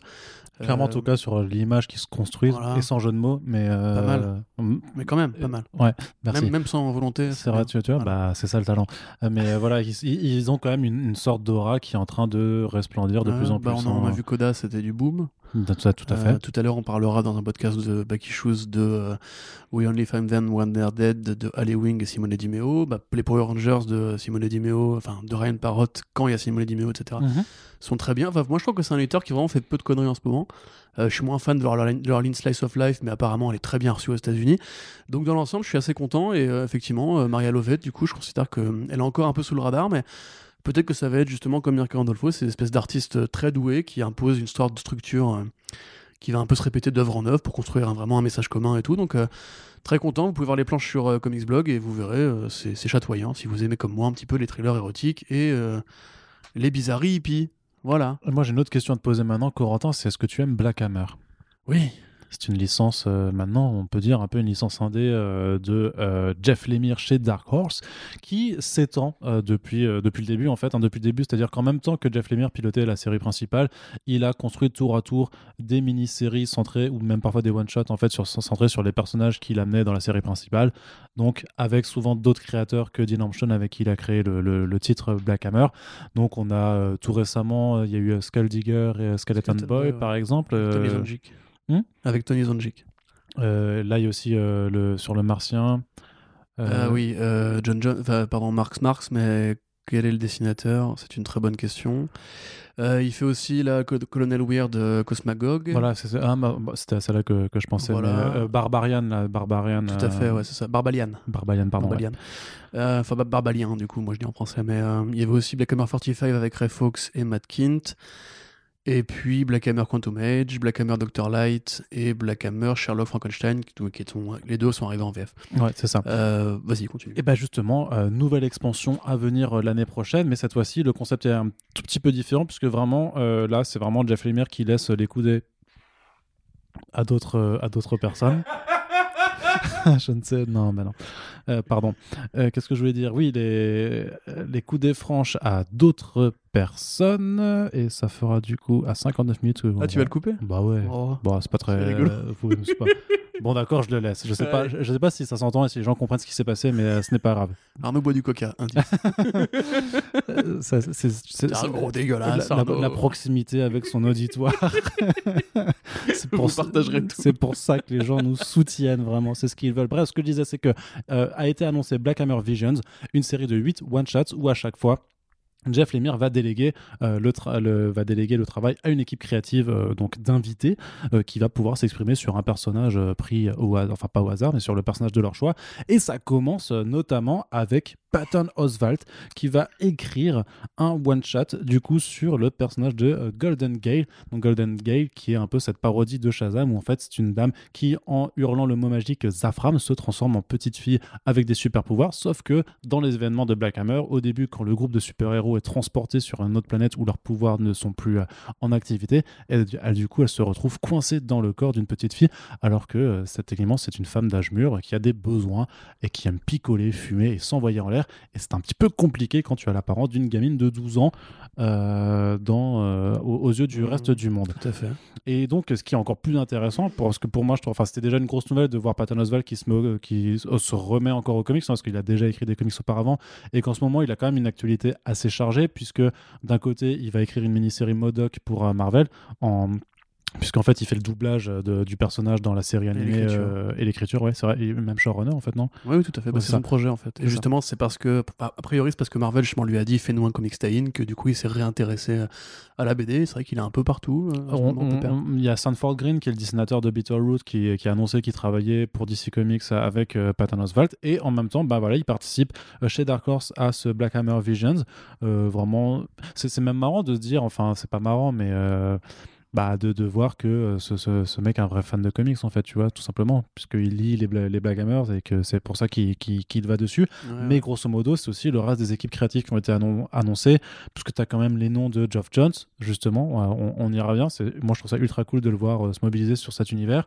Euh, Il y a Kelly Thompson qui va venir aussi, Chips Darsky, euh, Mariko Tamaki. Donc là, c'est vraiment des noms d'autrices et d'auteurs qui, qui sont vraiment bons et qui, qui sont un peu là, dans le haut du si, si, dans le haut du panier, à la fois qualitatif, mais aussi, on va dire, euh, quantitatif, si tu veux, pour dire que c'est des auteurs qui vendent aussi, Ouais, des autrices qui vendent J'aime beaucoup également. J'aime beaucoup Mariko Tamaki. T'aimes pas Chips Darsky J'aime bien le dessinateur Chip Zdarsky. Mais son Daredevil, tu l'aimes pas euh, C'est sympa. Bah voilà. C'est pas du niveau de Black Hammer. Non, mais oh là là, mais ça- enfin, oui, non, mais bien sûr, oui, oui, oui, bah, complètement. Corentin. T'as aussi Cécile Castellucci ou Bunn. Alors bon, ça c'est. euh, Bon, enfin, ça pour le coup, on est d'accord. On Voilà. les couilles. bah, non, Cécile, je suis pas ultra fan de, mais Cullen Bunn, non, j'aime pas. Cullen Bunn, c'est pas ouf, couilles. c'est pas ouf. Mais c'est quand même le principe est cool. C'est vraiment du coup Jeff Lemire qui fait, hé les potes, venez, Eh, les frérots. venez, Allez, venez écrire sur mes venez à personnages. la maison. Allez, viens. Je vous les prête. C'est ça, c'est c'est la famille. Maquet, il était prêté mes les mecs font plus des blagues, ils font juste des voix bizarres. C'est ça. Mais c'est un peu, c'est aussi pour ça que les gens nous écoutent. euh, Clairement, c'est Donc sur, en tout cas, euh, voilà, c'est. Mais en fait, ça, ça correspond à ce qu'il avait fait avec 45, puisque 45, il avait déjà délégué l'écriture à Ray Fox. Oui, mais il était quand même présent. Il faisait le pitch. supervisait. Il faisait le pitch. Supervisait. Oui. Mais l- l'idée en fait de Jeff Lemire, c'est justement peut-être à terme de laisser l'univers Black Hammer Ah. se développer. euh, pas forcément sans lui, mais c'est un petit peu le rêve de tous, les, auteurs de comics en fait. Tu vois, c'est de poser des bases qui après vont être reprises. Regarde euh, Mark Millar avec euh, qui, qui, casse Girl. D'ailleurs, dont le crossover a commencé ce mois-ci là, euh, qui est pas, qui est pas terrible. Euh, c'est aussi ce qu'a voulu faire euh, quelque part un petit peu Todd McFarlane avec Spawn, tu vois. Enfin, moi, enfin, je trouve ça tout à fait sain et, assez logique. Et puis justement, l'univers Black Hammer, il profite d'avoir cette espèce de, très longue fuite en avant qui est toujours d'analyser les l'histoire de la bande dessinée, les personnages, les super-héros, etc. Donc c'est bien d'avoir différentes visions parce que Jeff Lemire, il a quand même une vision qui est toujours un peu la même, tu vois. Non, qui parce que porte vi- ce côté vi- un peu dépouillé. Vision, c'est Non, Marvel, c'est excellent. J'adore Arnaud, excellent. Mais euh, tu vois, c'est justement là que, euh, alors sans manquer de respect à tous ces très bons, effectivement, je suis un peu euh, vo- volontairement méchant Ouais, euh, pas leur dire en face, hein. avec Kelly Thompson et Chips Darsky et, euh, et Cullen Bunn, qu'au final, voilà, sont des salariés assez. Donc, un homme insulte en micro. Sont assez, justement, prolifiques chez Marvel et DC. Mais enfin, moi, c'est plus le côté, justement, j'aimerais voir des, des plumes de plus grand renom. Tu vois, justement, comme Matt Kind, qui est vraiment euh, le meilleur pote euh, de Jeff Lemire, on le sait. Mais il il prépare, euh, voilà, il hein. prépare quelque chose. Suite, euh, euh, ça va être extraordinairement bien. Bah oui. Euh, mais du coup, voilà, non, après, je suis très content. Euh, moi, ce côté anthologique, je trouve que c'est ce qui va mieux en fait avec Black Hammer. Tu prends le, le petit numéro que tout Louise. Tu vois, Oui. ça mange pas de pain, ça sert pas à grand chose, mais c'est agréable. Si t'es fan de Lovecraft, t'as cette espèce de vision un peu mignonne avec Emily Lennox au dessin. Bah, tu vois, moi, à la limite, s'il peut faire même une, une ongoing de, de 40 numéros avec des concepts comme ça, bah, ça me va très bien. Il y a plein de séries comme ça. Tu prends Tom Strong, par exemple, qui paraît un peu voguer de main en main à un moment donné. Ou American Flag, on en parlait, tu vois, quand euh, Jenkins s'était barré, après il a été récupéré par différents auteurs et tout. Euh, moi, c'est des projets qui m'intéressent toujours, l'espèce de, de, d'étendre un univers avec plein de visions différentes et tout, et puis de styles différents aussi. Mais euh, j'ai quand même un peu peur que ce soit moins bien justement que euh, les Skull Digger, que les Sherlock Frankenstein, qui sont vraiment... Parce que Lemire, c'est quand même un mec qui... Je suis désolé, Jeff Lemire, c'est l'un des plus grands scénaristes actuels. Et malheureusement, Chip Zdarsky n'est pas l'un des plus grands scénaristes actuels. C'est un bon scénariste. Euh, Thompson, c'est une bonne dialoguiste. Cullen Bunn, c'est c'est Cullen Bunn.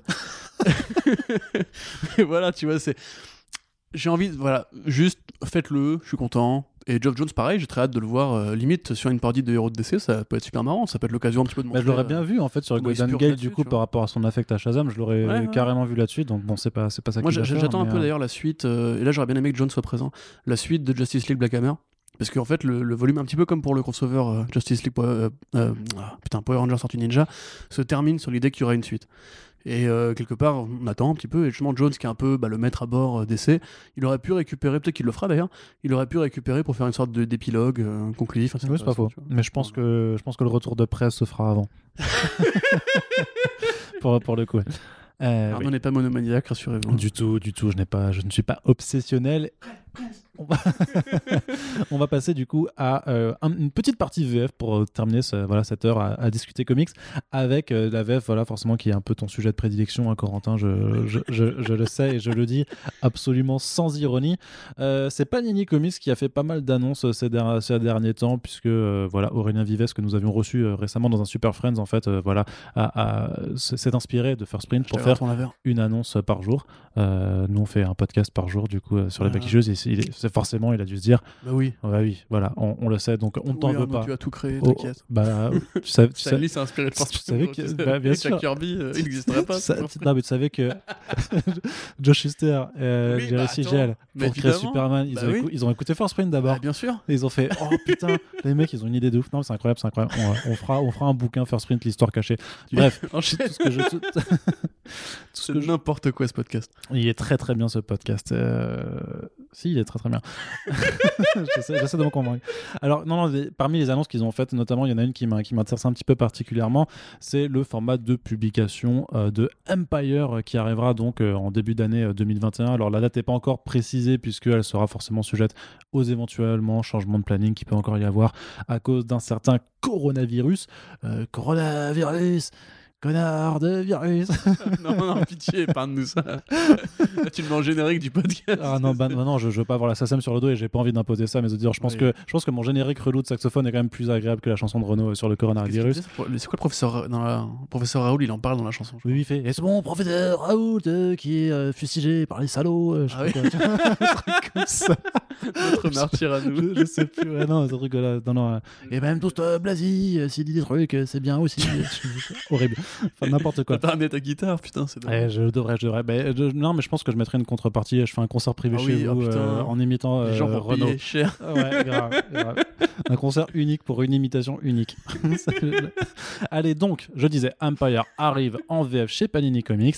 Et en fait, d'habitude, là, pour les, pour les récents events Marvel, que ce soit War of the Realms ou Absolute Carnage, euh, grosso modo, ils faisaient leur soft cover relativement petit avec 4 quatre, quatre numéros et répartissaient ça en fait sur un ensemble de, soft covers avec souvent en fait un principal pour l'intrigue principale et peut-être un ou deux tie et les autres tie qui se mettaient dans des numéros en 3.5 euh, des, des, choses comme ça. Changement de donne pour Empire qui comme tous les événements Marvel donc a accueilli énormément de petites mini-séries et de, de one-shot euh, supplémentaires pour accompagner grosso modo une intrigue qui veut que les et, euh, cris et les Skrulls forment une alliance pour aller attaquer la Terre et du coup bah, en retour les Avengers et les Fantastic Four et grosso modo tous les héros Marvel euh, s'unissent pour défendre euh, la Terre contre cette nouvelle alliance. Le pitch était présenté comme ça par Marvel, avec donc Ali Wing et Dan Slott euh, au scénario et Valerio Chitti sur les dessins de la mini-série principale. Mais mais il y a un petit twist quand même dans, le délire et je, persiste à ne pas vouloir le révéler pour l'instant pour, euh, nos lecteurs et lectrices euh, VF. Mais grosso modo, voilà, euh, gros volume de papier et plutôt que de, répartir ça sur plein de petits soft covers, là ils, adoptent un peu la stratégie du, de Dan of X qui est vraiment de proposer en fait le maximum, si ce n'est presque tout, dans quatre albums de plus de 160 pages, donc ils seront vendus en fait comme les Dawn of X, c'est-à-dire à, 100, euh, à 160 euros, non, à 16 euros, avec une version limitée en hardcover qui est à euh, 20 euros et qui te permet du coup d'avoir en 4 volumes vraiment l'intégralité euh, de, euh, de l'event. Corentin, tu lèves les yeux au ciel parce que tu, tu, tu n'as pas l'air Mais d'apprécier qui a fois. envie de lire l'intégralité de Mais- l'event? Mais alors, Qui, non, déjà, qui- premièrement, qui a envie de lire Empire? Non mais voilà, ça, Moi, la ça- question peut se poser déjà. non mais ça c'est ça c'est un premier problème. Mais au-delà, au-delà, au-delà de la qualité, bah oui et non parce que ah, si, non, si, je te jure. non, je suis pas, moi je suis pas, exemple, moi, War of the Realm, je voulais juste lire Punisher Kill Crew oui. et la série principale. J'ai lu les deux. J'ai pas eu à acheter 4 tomes avec tout ce qu'il y avait dedans. Non, mais je suis d'accord, mais tu sais bien qu'il y, a- qu'il y a une problématique. Le truc, c'est que techniquement, si tu veux juste lire Empire, la mini-série principale, tu pourras toujours attendre, puisque la patience est une vertu, parce que l'éditeur a déjà dit que oui, Empire en tant que tel, euh, ça ressortira, mais euh, je sais pas, d'ici l'année prochaine en, en deluxe, par exemple. Il n'y a, pas de souci. Donc ça dépend après de, de- de ta capacité à attendre. Par contre, si, es un peu, euh, si tu veux être dans l'actualité de la VF et, et suivre vraiment les publications euh, telles quelles, euh, notamment, je suis désolé, mais Urban a fait la même chose quand ils ont publié Batman Metal ou pour Batman Death Metal, ils intègrent tout. Oui, Ils je les ai font- pas achetés d'ailleurs. Ils font euh, trois pour Batman Metal, ça a été trois tomes qui comprenaient réellement tout. Et euh, bah oui, si tu veux juste lire euh, Metal en tant que tel et que tu t'en branles des one shots sur les Dark Knights, eh bah tu pouvais pas du coup. Euh, Ah, tu, pouvais, tu pouvais ne pas l'acheter. et- tu pouvais non mais Hein du, non mais du coup c'est un tout ou rien tu vois c'était c'est soit Ah oui, t'avais tout soit ça. soit t'avais rien Bah, c'est un ça peu cette c'est ça qui est même, chiant, euh, c'est que du coup, t'es, pour reprendre un vocabulaire politique, t'es pris en otage de la différente publication. Bah oui non, le truc c'est qu'en vrai, tu t'aperçois que tu as quand même beaucoup de gens qui se disent euh, je, je veux pas être lésé de, euh, d'un numéro qui manquerait, qui soit essentiel, ou juste que je, je veux avoir tout de, di- tout de disponible. Et en Là, soi, là, par rapport. Tu, tu fais l'avocat du diable. Parce que vraiment, toi, quand t'as vu la trame d'Empire, t'avais envie de lire toutes les mini-séries. Non, mais après, non, non, mais après, il y, a- il y a deux choses vraiment. Il y a deux choses à prendre en compte dans, dans cette discussion. C'est vraiment c'est le choix du format de publication versus après la qualité du récit, parce que de toute façon, ça reste Empire. Et Empire, oui, dans les faits, c'était pas terrible. C'était vraiment pas On terrible. Donc, euh, dans l'immédiat, oui, euh, je, je n'aurais pas envie de lire tous les events. Après, tu as quand même un éditeur qui dit cette fois-ci, vous allez quasiment tout avoir, parce que je crois que vraiment, c'est les, les, les one-shots qui n'ont pas été inclus, euh, pour l'instant, c'est juste le guidebook et euh, le truc euh, Im- Immortal Shield, tu vois, de, de, de toute la fin. Mais ils, in- sinon, ils mettent les one-shots euh, d'introduction qui, pour le coup, sont réellement importants, avec aussi le Road to Empire qui retrace un petit peu le chemin éditorial, en fait, qui mène à Empire, notamment à des événements, euh, par exemple, qui interviennent dans, Oui, bien sûr. ouais. dans, Celesti- dans Celestial Quest d'ailleurs pour le coup je trouve que c'est ils ont eu l'idée de, de- de- d'édi- d'éditer en fait euh, Celestial Quest un mois avant. En tout cas au- aussi euh, au début d'année ça je trouve que c'est un bon un, bon plan euh, malgré tout. Mais voilà ils, in- ils incluent donc la mini-série Avengers Captain America le, le one shot Savage Avengers et les deux épilogues Aftermath et Fallout. En soi Ouais, ils ont vraiment fait un écrémage quand même, quoi. Euh, bah en fait non parce que si tu, si tu veux il y avait euh, il y avait pas mal de choses qui avaient été annoncées euh, qui euh, qui n'ont pas été publiées. Et il faut savoir que l'arc de Captain Marvel tout à fait, en en fait il n'a pas de raison d'être intégré parce qu'en fait ce sera un, un tome de Captain Marvel parce que c'était quand même un arc assez autocontenu au final tu vois. Tu, tu tu comprends juste euh, euh, dans quel contexte ça intervient, mais t'as pas besoin de lire tout l'event pour, euh, pour suivre cet arc de Captain Marvel. Ouais, il, il- il- Et, il l'avait spoilé avant, de toute façon, oui. ce donc. Et, euh, et accessoirement, la mini-série X-Men bah, sera publiée dans les Dawn of X euh, de façon. Donc, euh, en grosso modo, il y a quand même quasiment tout. Je crois qu'il va- y a vraiment quasiment tout qui, qui va, être, qui va être publié. Et en soi, après, il faut juste faire le calcul par rapport au softcover de, ne- de, de, de 9 euros et quelques, euh, voir si le fait d'avoir 4 albums de, de, à 16 balles versus les euh, X euh, albums. Non, mais c'est 4 albums en tout qui, con- qui contiennent 4 tout. albums à 16 balles? Oui. 64 balles pour tout Empire?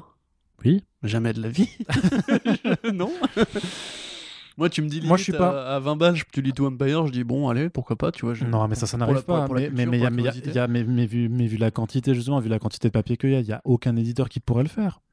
Ouais, non, mais je- j'en ai conscience. Il y a, a aucun. euh, Et euh, alors, j'ai pas, j'ai- pas eu le temps de faire le calcul de tête pour voir si tout intégrer ce volume-là dans, dans des softcovers euh, que tu répartis du coup, bah, sur euh, que tu aurais réparti sur sur le même temps, mais sur un volume plus important, je pense, de softcovers qu'ils sont plus petits. Est-ce que tu y reviens? Par contre, le truc, c'est que pour avoir eu les X en main, au prix que c'est proposé, moi j'ai rien, enfin moi je suis pas du tout euh, réfractaire au softcover si le matériel est de, est qualité plus, et l'impression des Dawn of, enfin les X sont vraiment beaux, tu vois, c'est des beaux objets. À 16 balles, malgré tout, c'est sûr que euh, si tu veux, euh, Panini joue un petit peu là-dessus. Euh, c'est pas là, il, fait, se fait pas l'avocat de son, propre diable, mais vu que leurs albums sont effectivement plus chers que le reste du marché, même si je vous rappelle que les albums sont tous maintenant au-dessus de 16 euros quasiment, de tous éditeurs confondus. Donc, euh, le truc, c'est que euh, quand tu as le, le, hardcover de, de, 160 pages à 20 euros, en fait, c'est plus intéressant puisque généralement, euh, leurs albums 100% Marvel de là, 120 pages et quelques, ils sont à 18, tu vois. Donc là, as, pour la, version limitée cartonnée, pour le coup, c'est vraiment plus intéressant en suivant la, la gamme de prix de, de Panini. Après, sur les softcovers, encore une fois, les X sont vraiment euh, le, papier est plus euh, est de meilleure qualité que leur softcover habituel. Euh, les albums sont des belles éditions. Ouais, c'est une belle édition, tu vois. Non, mais si tu veux, voilà, attends, je vais juste clarifier ma position. Ce format d'édition, il me paraît intéressant. Et effectivement, il est même plus sain économiquement, parce qu'effectivement, on parle de Panini quand même. C'est qu'un hardcover en, en dur de, de 4, 5, 6 numéros? Mais moi, c'est un truc qui m'intéresserait si on parlait de, de Secret Empire ou de Secret Wars ou de euh, d'un événement euh, comme Civil War, tu vois, par exemple. Là, en l'occurrence, je pense, et je dis bien pour le cas précis de, euh, de Empire, pardon, que ça vaut pas le coup. Euh, enfin, très honnêtement, je, tu vois, c'est limite triste que ce soit le deuxième projet après Dawn of X. C'est quand même un vrai truc. Ah, mais ça, ils sont pas tributaires. En fait. Je sais, mais je suis pas en train de dire que Panini, bande d'enfoirés, c'est votre faute si, Panini, si Empire c'est pourri. Par contre, je dirais au lecteur, euh, ça vaut pas le coup. Attendez plutôt que des opérations comme ça sur, sur nouvelles pour des vrais événements éditoriaux intéressants. Alors, King in Black je, vois pas en fait. Bah, King in Black, pourquoi pas, effectivement. Mais pareil, est-ce que les tie seront intéressants? J'en doute. Non, mais y a le truc, c'est que King, King, in Black, t'as un vrai délire avec tous les, tous les, tous les Venom, tous les symbiotes, mhm. machin, sur l'aspect graphique qui est un peu plus, un peu plus fandard que Empire qui reste assez quelconque là Tu vois, limite, euh, refaire une édition comme ça pour un truc comme Civil War par exemple, ou. Euh, j'allais dire House of M, je sais même pas, je sais même pas s'il y a beaucoup de tie sur House of euh, M. si, oui, oui. Bah voilà, tu vois, un truc comme ça justement qui permet d'avoir tout, en tout cas les essentiels, de taille, etc. en 4 tomes, euh, cartonné. Moi, ça me va très bien de cartonner, honnêtement. J'ai pas besoin d'avoir un truc euh, systématiquement en rue. Tu vois, tu parlais de tout ça en ouverture tout à l'heure. L'édition de Moi, ce que j'aime, c'est les monstres, elle est géniale, alors que justement, c'est du papier souple et compagnie. Euh, mais c'est juste, voilà, enfin non, moi, l'événement Empire, il me, sort, il me sort par les yeux et je considère que c'est pas donner raison à la qualité que d'investir de l'argent là-dedans, surtout 64 balles quand même. Donc personnellement, moi, je dirais déjà si vous n'avez pas acheté Dawn of X, commencez par là et limite voyez si le format vous intéresse. Et après, si Panini ça fonctionne et qu'ils le font dans l'avenir, il y aura peut-être de meilleures raisons de, s'y intéresser que pour l'instant. Mmh. Après, je me pose vraiment la question de savoir, pour ce, pour ce cas particulier, euh, est-ce qu'ils peuvent réellement se permettre par rapport euh, au lecteur AVF de par exemple de sortir juste, tu vois, un soft cover avec Empire les six numéros et c'est tout. Tu vois, et disent mais le reste euh, ou à la limite en deux en deux en deux petits soft covers. Toi, tu l'as fini Empire en six numéros? Ouais, c'est perméable euh, au niveau bah narratif ouais, ouais, Après, c'est mieux d'avoir les intros et les, les, les, oui, les, les et le, euh, le numéro alpha là. Enfin. Bah c'est en fait il y avait il y avait deux numéros d'intro avec Avengers et Fantastic Four d'un côté. je suis arrêté le numéro 3. Hein, J'avais lu les. les grosso modo, ça fait donc euh, les 6 numéros plus les 2 et les 2, ça fait 4, ça fait 10 en tout. Grosso modo, tu fais ça en deux albums de 5, ça, ça, ça, passe quoi Ou alors avec un très gros volume de Si tu fais les deux albums de 5 à 2, à 2 fois 20 euros quelque part. Est-ce que tu t'en sors mieux? Je sais pas. Mais enfin, moi, je te dis, je suis biaisé parce que moi, je, j'arrive pas à m'enlever la tête que l'idée que c'est Empire en fait. Et je vois le projet mhm. éditorial qui va avec et quelque part il est intéressant effectivement, mais euh, à mon sens, c'est mieux d'avoir le choix en fait parce qu'effectivement, tout, tout ne va pas être bon à suivre là-dedans. Et euh, en l'occurrence, tu peux pas juste enlever l'idée que c'est ça reste du produit du, sous-produit culturel tu vois quelque part ils refont la même chose avec King in Black là on pourra en reparler mais pour l'instant pour Empire oui, l'édition, enfin, le projet d'édition est intéressant en alternative au, prix qu'ils proposent sur les, sur les hardcovers, mais ça reste Empire, quoi, tu vois. Qui vraiment a envie de lire Empire? Bah, il y a des gens qui ont envie de lire Empire. T'as envie, envie, de relire Empire? Avec les taïnes? Non, celui-là, je pense que je vais passer, franchement. Je suis, pas, je suis, pas, je suis pas ultra chaud pour me le refaire parce que c'était vraiment pas, vraiment pas ouf. Il y avait pas de mauvais. Enfin, le, twist sur le, pitch de départ, je l'ai trouvé vraiment intéressant. Mais après, l'event en lui-même euh, euh, n'a qu'un seul intérêt, c'est de faire une évolution du statut de Captain Marvel d'un côté, ce qui est encore plus euh, marrant, c'est que ça se passe vraiment en dehors de la série en fait, euh, à la limite. Et sinon, euh, le, statu quo entre Hulkling et Wiccan, vraiment, t'as un, un truc intéressant là-dessus. Mais c'est pareil, tu vois, c'était je sais plus quel autre event qui avait été fait chez DC où au final le seul intérêt c'était qu'il y avait un personnage qui avait switché un petit peu de statut. convergence, ouais. Non, pas convergence non plus, mais, mais, un autre truc. Je, je, là, je ne l'ai plus en tête, mais je me rappelle où on disait où on se disait vraiment, mais en fait, le seul truc qui est intéressant dans, tout ce marasme de, blockbuster à la con, c'était de dire ouais, qu'il y avait ça. Qui, qui, avait été fait. Mais tu vois, même, mais même Metal, au final, Metal, qu'est-ce que ça a fait? Ça a juste apporté cette idée du Dark Multiverse et ça a ouvert le, le, le, le, Bah, le- Metal, source wall à la fin, tu vois. ça a créé une continuité de série métal. tu Ouais, vois, ouais, euh, Metal Metal. Non, c'est peut-être pas, le, le meilleur exemple, quoi. Mais, Après, euh, bon, voilà, c'est pareil. Tu, tu me dirais, vas-y, prends tout métal euh, pour 64 balles. Je te dirais non. crève, Bah, le vois. truc, c'est que les trois albums de. Faut, faut, faut recalculer le prix et je peux, je peux aller vite faire regarder, mais c'est, on est dans ce même ordre d'idée. Après, Ouais, c'est ouais. trois Puis Il y a hardcovers. des gens qui aiment bien, hein, tu vois. Donc, voilà, mais Mais chacun son truc. c'est vrai, chacun, chacun son truc. Enfin, voilà, on verra King in Black, mais je vous conseille plutôt d'attendre personnellement euh, pour donner un avis vraiment de euh, conseil d'achat, on va dire. Après, j'ai envie de dire, de toute façon, la majorité du lectorat euh, de, de Marvel en France ne nous écoute pas. oui, c'est sûr, oui, probablement. Je pense, On doit leur un peu, un peu leur agacer les oreilles. je pense, cet, cet avis ne doit pas, ne doit pas forcément euh, les atteindre. Euh, tu vois, c'est là, je vois l'album, le Batman Metal 1, c'est 19 euros. Donc, euh, après, euh, les, les autres doivent être dans le même ordre d'idée. Donc, aussi, les trois albums, ça fait aussi 60, et- 60 euros et quelques. Donc, bon, alors, quand tu prends les cartonnés, 4 x 20, ça fait 80, ça fait pas 60. Donc, effectivement, c'est toujours plus cher, mais euh, c'est quand même dans le même ordre, dans le même ordre Ouais, d'idée, tu vois. Et vraiment, je me demande vraiment si, euh, de façon générale, et ça, euh, vous pouvez répondre dans les commentaires sur vos préférences de lecture, c'est quand il y a un event, est-ce que vous préférez plutôt avoir tout d'un coup Euh, pa- parce que en, en VF, de toute façon, il y, a forcément des choix d'édition qui doivent être faits. Donc, tu peux pas avoir. euh, L'éditeur peut pas imprimer un softcover avec euh, juste la, série principale et te proposer d'autres trucs avec les à côté et tout ça. Euh, il, doit faire des choix. Donc, parce que sinon, en fait, tu n'auras jamais, t'auras jamais personne de satisfait. Parce que tu as des gens qui veulent tout avoir, des gens qui s'en foutent et qui veulent juste la série principale. Donc, n'hésitez pas à nous dire dans, dans les commentaires sur notre page Tipeee, quand on aura posté le podcast dessus, de, nous dire si vous, vous préférez, à la limite, juste avoir un tome avec l'event principal, quitte à euh, louper euh, plein de, de trucs à côté, ou si vous préférez euh, avoir moins, peut-être moins le choix, mais au moins qu'on vous propose tout. Et comme ça, vous ne passez pas à côté de quoi que ce soit. Et on va terminer cette partie Comics BF avec une autre annonce qui nous vient de chez Panini. Euh, les titres AWA Studios euh, qui arrivent en VF. Euh, mais c'est marrant de les voir vraiment euh, se euh, mettre la main sur des, les, nouveaux, les nouveaux éditeurs indépendants que sont TKO et Awa. Je vais dire Awa pour la, la suite. Parce que... Pas Bad ID encore.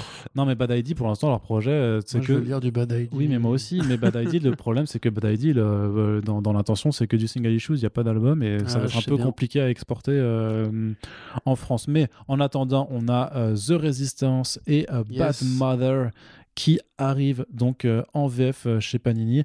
Donc euh, The Resistance a été le titre de lancement chez AWA en mars.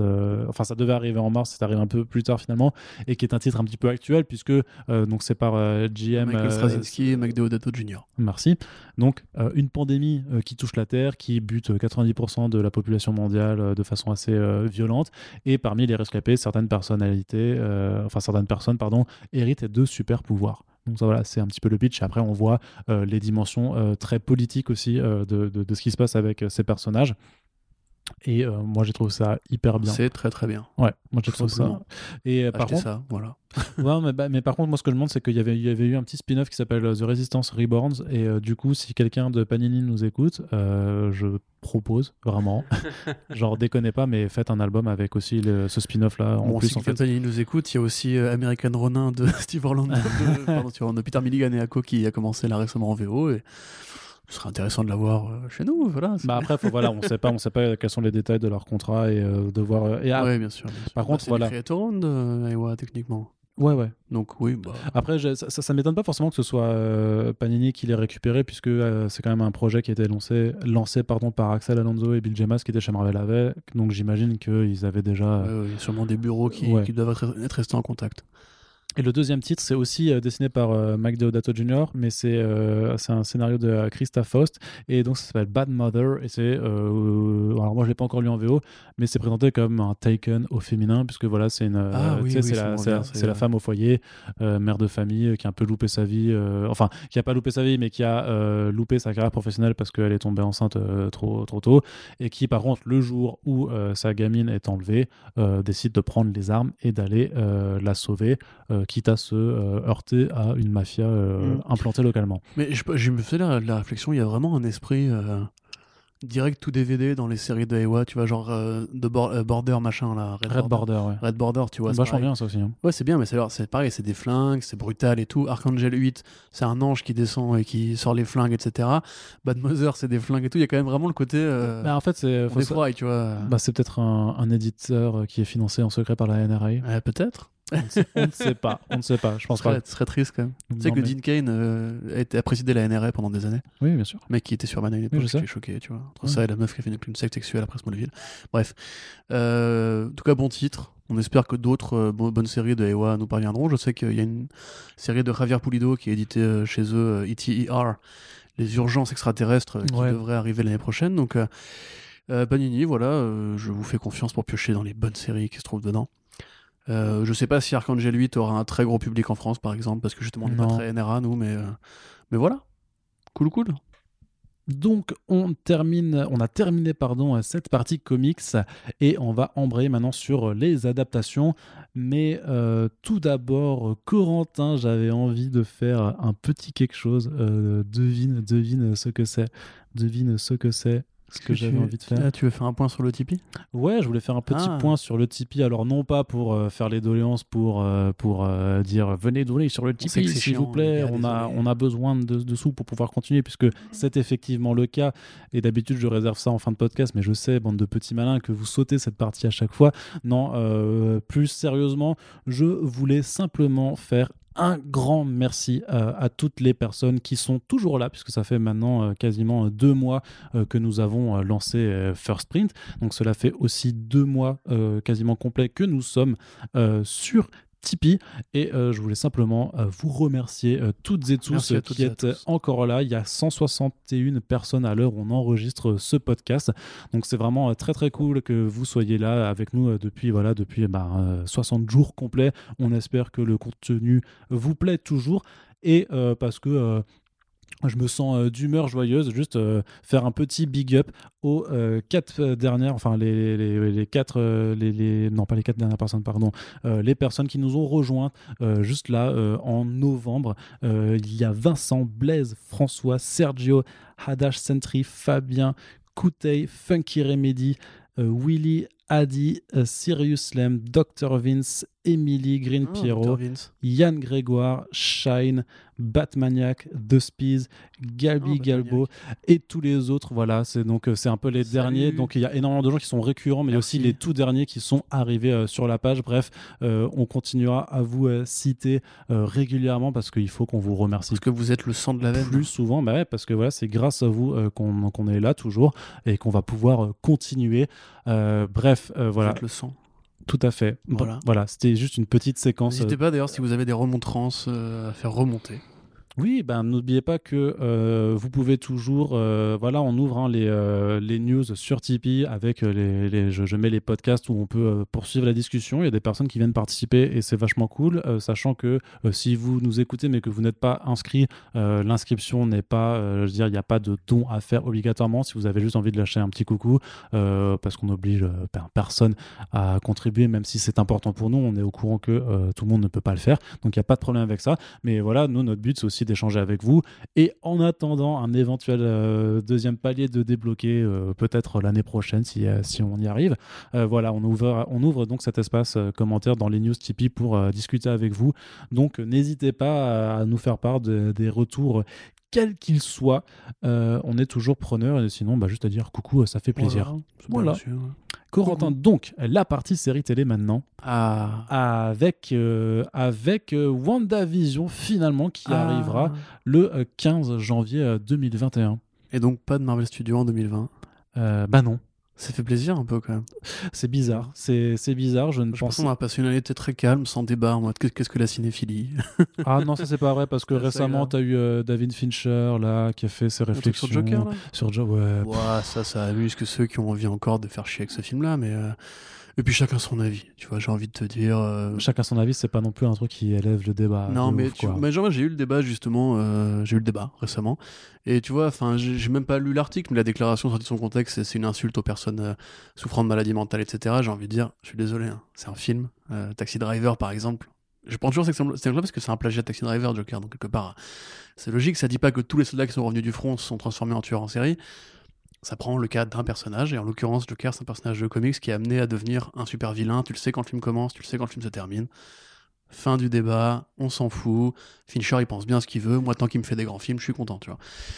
Maintenant, WandaVision. Après, j'ai- On Non, non, on envie d'en parler. Non, mais juste un Oh, en truc. parle. J'ai juste une question à te poser. Mais dans, dans, dans l'interview, est-ce que c'est parce que le, journal, le journaliste euh, lui a fait un peu à la. euh, C'était qui le- l'année dernière c'est le- Martin Scorsese. Ouais, pardon. C'est parce que est-ce que le mec lui a fait un coup à la Scorsese en lui disant Mais en fait, t'en as pensé quoi du Joker machin truc? Parce que euh, vu que t'as fait euh, Mindhunter, justement, qui s'attaque aussi au problème des, euh, des gens, c'est pour ça qu'il m'a fait Qu'est-ce que vous avez pensé d'une autre approche euh, Je sais pas.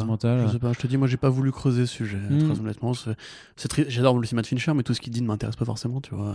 Quelque part, Non, tu mais vois, surtout, c'est, en fait, c'est- alimenter une forme de, Non, mais- d'opposition qui n'a pas lieu d'être non plus. Tu Tu, vois, tu prends par exemple Gone Girl, combien de pervers, combien de, de, de vrais harceleurs de la vraie vie ont pris ce, ce- ce film-là en exemple pour montrer le tribunal médiatique, le tribunal de populaire qui jugeait sans preuve, etc. C'est pas le but du film, tu vois. Donc, euh, tu vois, enfin, il faut toujours euh, considérer le pour et le contre, probablement que euh, David Fincher connaît mieux les bruits de l'industrie sur euh, Todd Phillips et peut-être probablement ne le porte pas dans son cœur.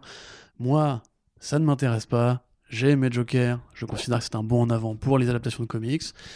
Et que après le débat sur la maladie mentale, il est posé, mais ça reste une œuvre de cinéma. Euh, Pour citer Martin Freeman, très grand acteur britannique, le, le rôle de- de- des films et du cinéma et des séries télé n'est pas d'éduquer forcément la société. Il y a un rôle à jouer qui est évident, mais ça reste quand même que des œuvres de fiction, des œuvres d'art. euh, voilà, c'est des prises de parti individuelles sur des sujets.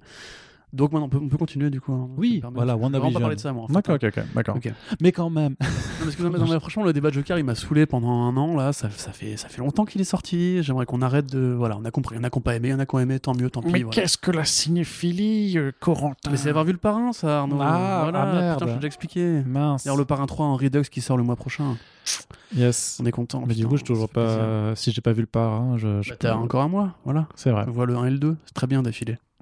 Voilà, 6 heures de film. Franchement, Tu flamme. vas kiffer ma gueule. je préfère, je préfère Alvin et les Chipmunks. Je préfère perso. voir euh, WandaVision? Yes. T'as vu comment je reconnecte au sujet Yeah, t'es trop fort. là, Incroyable, là, là. incroyable. Euh, non, bah WandaVision, euh, cool, cool, cool, cool, cool, cool, cool, cool, cool, cool, cool. Ils ont pas réussi à tenir les délais. Ça montre que Disney n'est pas tout puissant. Et quelque part que euh, le Covid, ça fout vraiment la merde, puisque mine de rien, ils sont en tournage depuis le mois de mars, euh, février-mars, avec cette série-là. Donc on a eu déjà deux techniciens qui avaient déjà dit le tournage est fini en, en juin. en juin Non, en, dernier, en ça fait, avait fait ouais, c'est en, fa- en fait, je pense que c'était une partie du tournage sur Ah un ouais. set qui avait été terminé et qu'il en restait, qu'il restait d'autres trucs à faire, quoi. Un 7. Et du coup, le deuxième, c'était 2-7. 2-7. tu l'as pas Si, je l'ai. Ok, d'accord, tu m'as fait peur. C'est une référence au, rap français. Tout à fait. Ouais. Le hip-hop. Incroyable. Souvent. Cette musique euh, je- je- jeune et engagée. Toi aussi, parle comme un mec de Télérama. moi, euh. C'est vraiment une Ah pouquille. ouais, putain. ouais. Euh, D'ailleurs, il y, a- il y a eu un truc horrible là dans. euh, Non, mais je te jure, mais horrible, un truc dans La France a un incroyable talent, une, une nana qui reprend euh, Jaja en faisant du yodel. Voilà. Du quoi Du yodel, tu sais, le yo- yodel. youhou, Ah oui, un truc de alpage ça. là. Ouais, c'est ça. Mais Ah ouais. infernal, quoi. Ouais, Infernal, le truc. Et t'as les, et t'as les, t'as- t'as- t'as les vieux gars du jury qui sont en train de faire Oh, Saya Nakamura Tu vois, c'est genre. Mais t'as regardé, t'as regardé ça ou t'as Non, envoyé la vidéo on m'a envoyé la vidéo. Parce que c'est horrible, vous parlez de la France incroyable les Ah non, mais c'est. c'est- Oui, non, mais bien entendu, mais. Euh, revenons à nos moutons. Donc euh, c'est bien, content, voilà. Ouais. Je suis content. Il y aura un truc sur Disney Plus à regarder en janvier.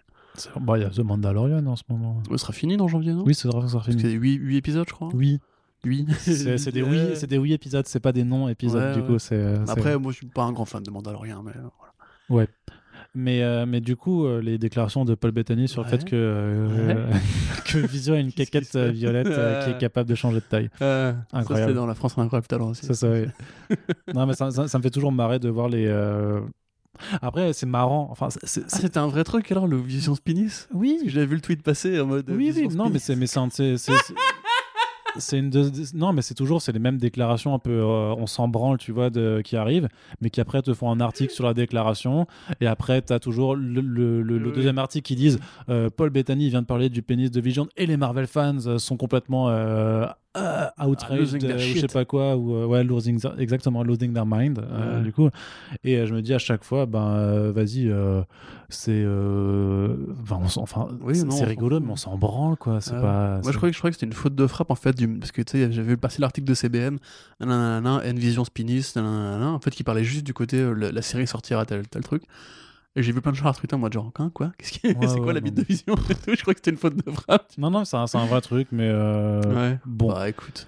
Par Ouais, contre, plus, important, plus important comme projet à la télé, Oui. justement, on, l'avait, on avait commencé à l'aborder dans le début de ce podcast. C'est donc une série euh, Wonder Girl Ah, Pardon. en préparation euh, sur la Peacemaker. Non, non, on va pas Je parler de de Peacemaker, Wonder en fait. Ok, Non, mais c'est vachement intéressant Ah parce oui, que bah, c'est vrai. non, mais c'est un vrai projet Oui. pour le coup, Oui. puisque euh, c'est une série Wonder Girl sur Yara Flor Waouh. et euh, Yara Flor qui est Trop bien. c'est euh, dans le DC Future State qui arrive en janvier et février 2021. En fait, c'est la nouvelle Wonder Woman, donc qui est originaire euh, du Brésil, qui est la première Wonder Woman euh, sud-américaine, qui est issue de, de D'une Amazon. d'une Amazon. Et du dieu de, De la- l'Amazon. Du fleuve Amazon. Ouais, grosso modo. Allez. Après, c'est c'est euh, c'est- c'est marqué que c'est un, C'est c'est fortiche un- quand même.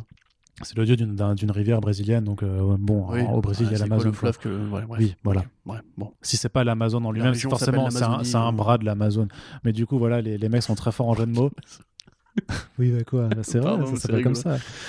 Ouais, et, donc, et en fait, et effectivement, en fait, voilà. dans le futur, c'est une Wonder Woman, et donc grosso modo, il y a un plan un peu de médias croisés, c'est-à-dire que après Future State, et ça, on l'avait déjà posé comme question, on avait dit Future State, c'est un peu le bac à idées. Il y a forcément des personnages sur lesquels ça va marcher qui auront droit à une série après.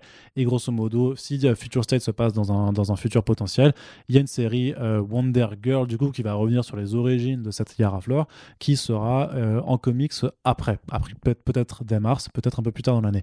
Et en même temps, la CW qui cherche à renouveler un petit peu son, euh, son groupe de séries télé euh, super, super héroïque, puisque Arrow se finit, Supergirl se finit, les Legends ça va aussi se finir également, donc voilà, faut un peu renouveler euh, le, roster, bah, va préparer également une série télé Wonder Girl centrée sur ce personnage, ce qui permet à la fois aussi de continuer d'alimenter en fait leur envie de diversité et de représentation dans leur cheptel super héroïque, puisque on a une Batwoman noire, on va avoir donc une Wonder Girl euh, sud-américaine. Américaine.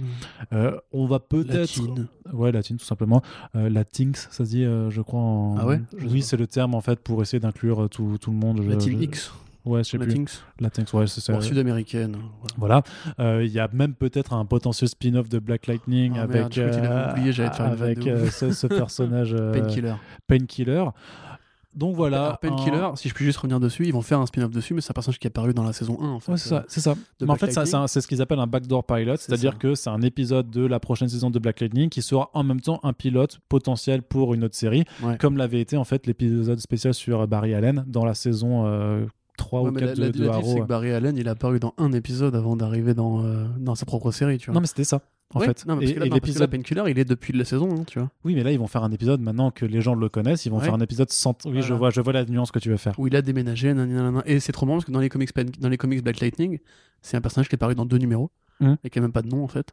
Genre tout le monde s'en bat les couilles. Ah ouais ouais, ouais. J'ai lu les numéros en question du volume de 95 de Tony Isabella et euh, je vois pas sur quoi ils vont. Bah, après, voilà, du coup, s'ils l'ont, ils ont fait que de la fanfic, tu vois. Mais c'est comme pour Ryan Wilder, en fait, c'est peu à peu la CW en fait prendre plus d'importance, j'ai l'impression, et s'autorise, tu vois, des s'autorise de ça, en soi, c'est pas, c'est- oui, c'est euh, pas, c'est pas, c'est pas un mal. Après, c'est c'est sûr, le truc, c'est qu'en en jeune super héros noir, euh, tu veux dire, les gars, il y, a- Static Shock, tu vois, ce que tu Oui, peux mais faire. est-ce que tu as envie que la CW fasse Static Shock Mais le truc, c'est- euh, tu peux pas poser toujours cette question où à chaque fois que je te parle d'un projet, que je dis que c'est cool Si. d'avoir des personnages, où ta seule réponse sera oui, mais est-ce que tu veux que la CW fasse ça? Je- je sais pas si tu te souviens, Non, non, attends, je finis juste. Parce que oui, techniquement, non, j'aimerais bien que quelqu'un d'autre que la CW le fasse. La réalité, c'est que pour l'instant, il y a personne d'autre que la CW qui, qui le fait. Je sais pas si tu te souviens, dans le DCU, t'avais Scott Lobdell qui avait fait une série sur un jeune homme qui récupérait des Doomed. pouvoirs. Doomed, c'est ça. Ouais, c'était marrant. C'était une parodie Bah, de Spider-Man. bah, oui, euh, voilà, bah, bah, Static Shock, c'est pareil, hein, c'est un Spider-Man euh, équivalent, tu vois. Et qui, pareil, je crois, était un héros de couleur.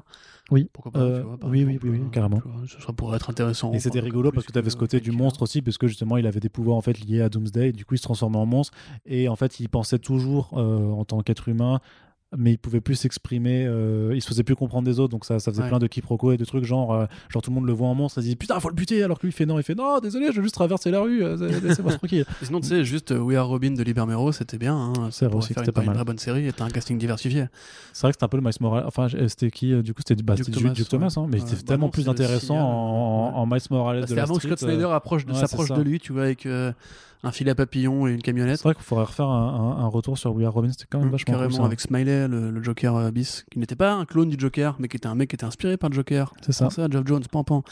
Mais du coup, non, moi, je reviens sur mon- sur ce que je disais. Ça prouve que la CW grossit quelque part. Je suis obligé de me poser la question parce que le, le timing, des- le timing est trop proche en fait, et on sait que ça se prépare très en amont ces séries télé là. Est-ce que la CW a pas passé commande à DC Comics d'une Wonder Girl euh, C'est un, un projet croisé, c'est sûr. Bah, De toute façon, on, on le sait en plus évident. que- qu'avec la direction de Pam Ford, l'idée c'est de vendre des licences plus que des histoires, forcément. Euh, après, quelque part, tu sais, par leur association avec euh, Michael B. Jordan, ils ont quand même aussi euh, eu un discours très clair sur on veut plus Ouais, de représentation, euh, d'inclusivité dans, dans, dans, dans notre futur.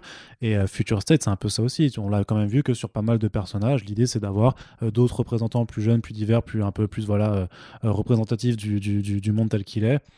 En tout cas, tel que. Ouais, mais Future State, du coup, enfin.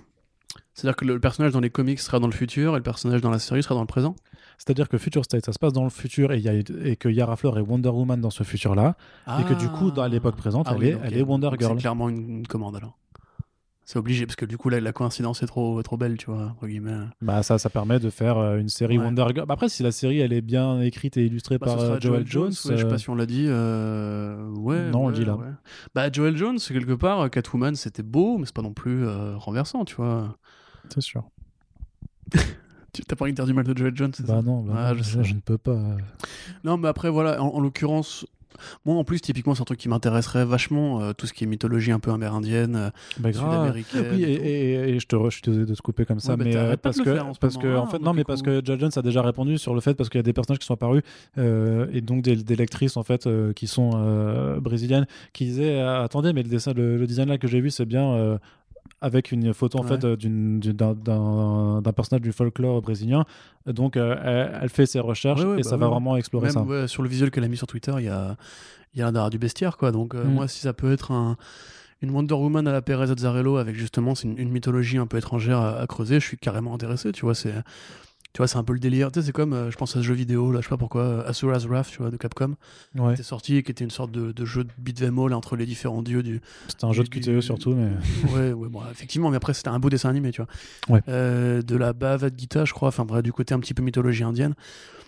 Moi, ça m'intéresserait, ça. japonaise euh, c'est- Mais euh, euh, non, non. Non Bah, c'était les dieux, les, les- les dieux du bouddhisme, c'était les dieux indiens. Ah oui pardon. Ou hindous, même, je crois. même pas forcément mais c'est pas pourquoi j'ai. j'ai- Ouais, ouais, non, pardon. Si, si, il y avait un Bouddha qui écrasait Ouais, c'est ça. avec sa phalange. C'est incroyable. Et euh, extraordinaire. c'est- Mais franchement, moi, je l'ai vu en dessin. J'ai pas joué au jeu, je l'ai vu en dessin animé, ça tuait, quoi. Un dessin animé de 8 heures, euh, c'est très agréable. Oui. On en revient. Moi, tout ce côté un petit mythologique m'intéresse carrément, mais du coup, enfin, a priori, ce sera plus pour le comics, parce que.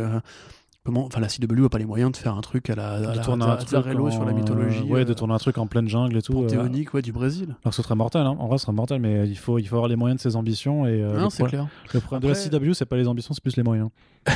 Je C'est crois. clair, ouais. C'est comme dirait Chirac, ils ont pas d'argent, mais ils ont des idées.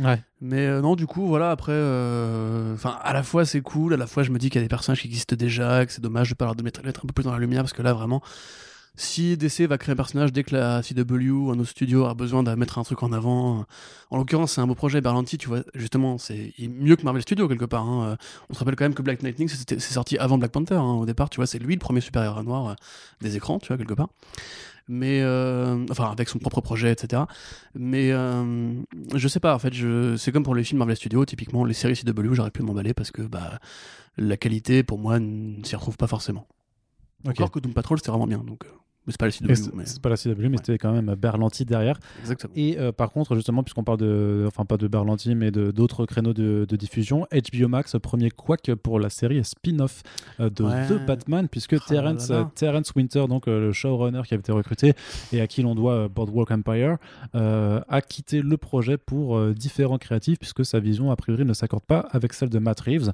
et du reste de la production.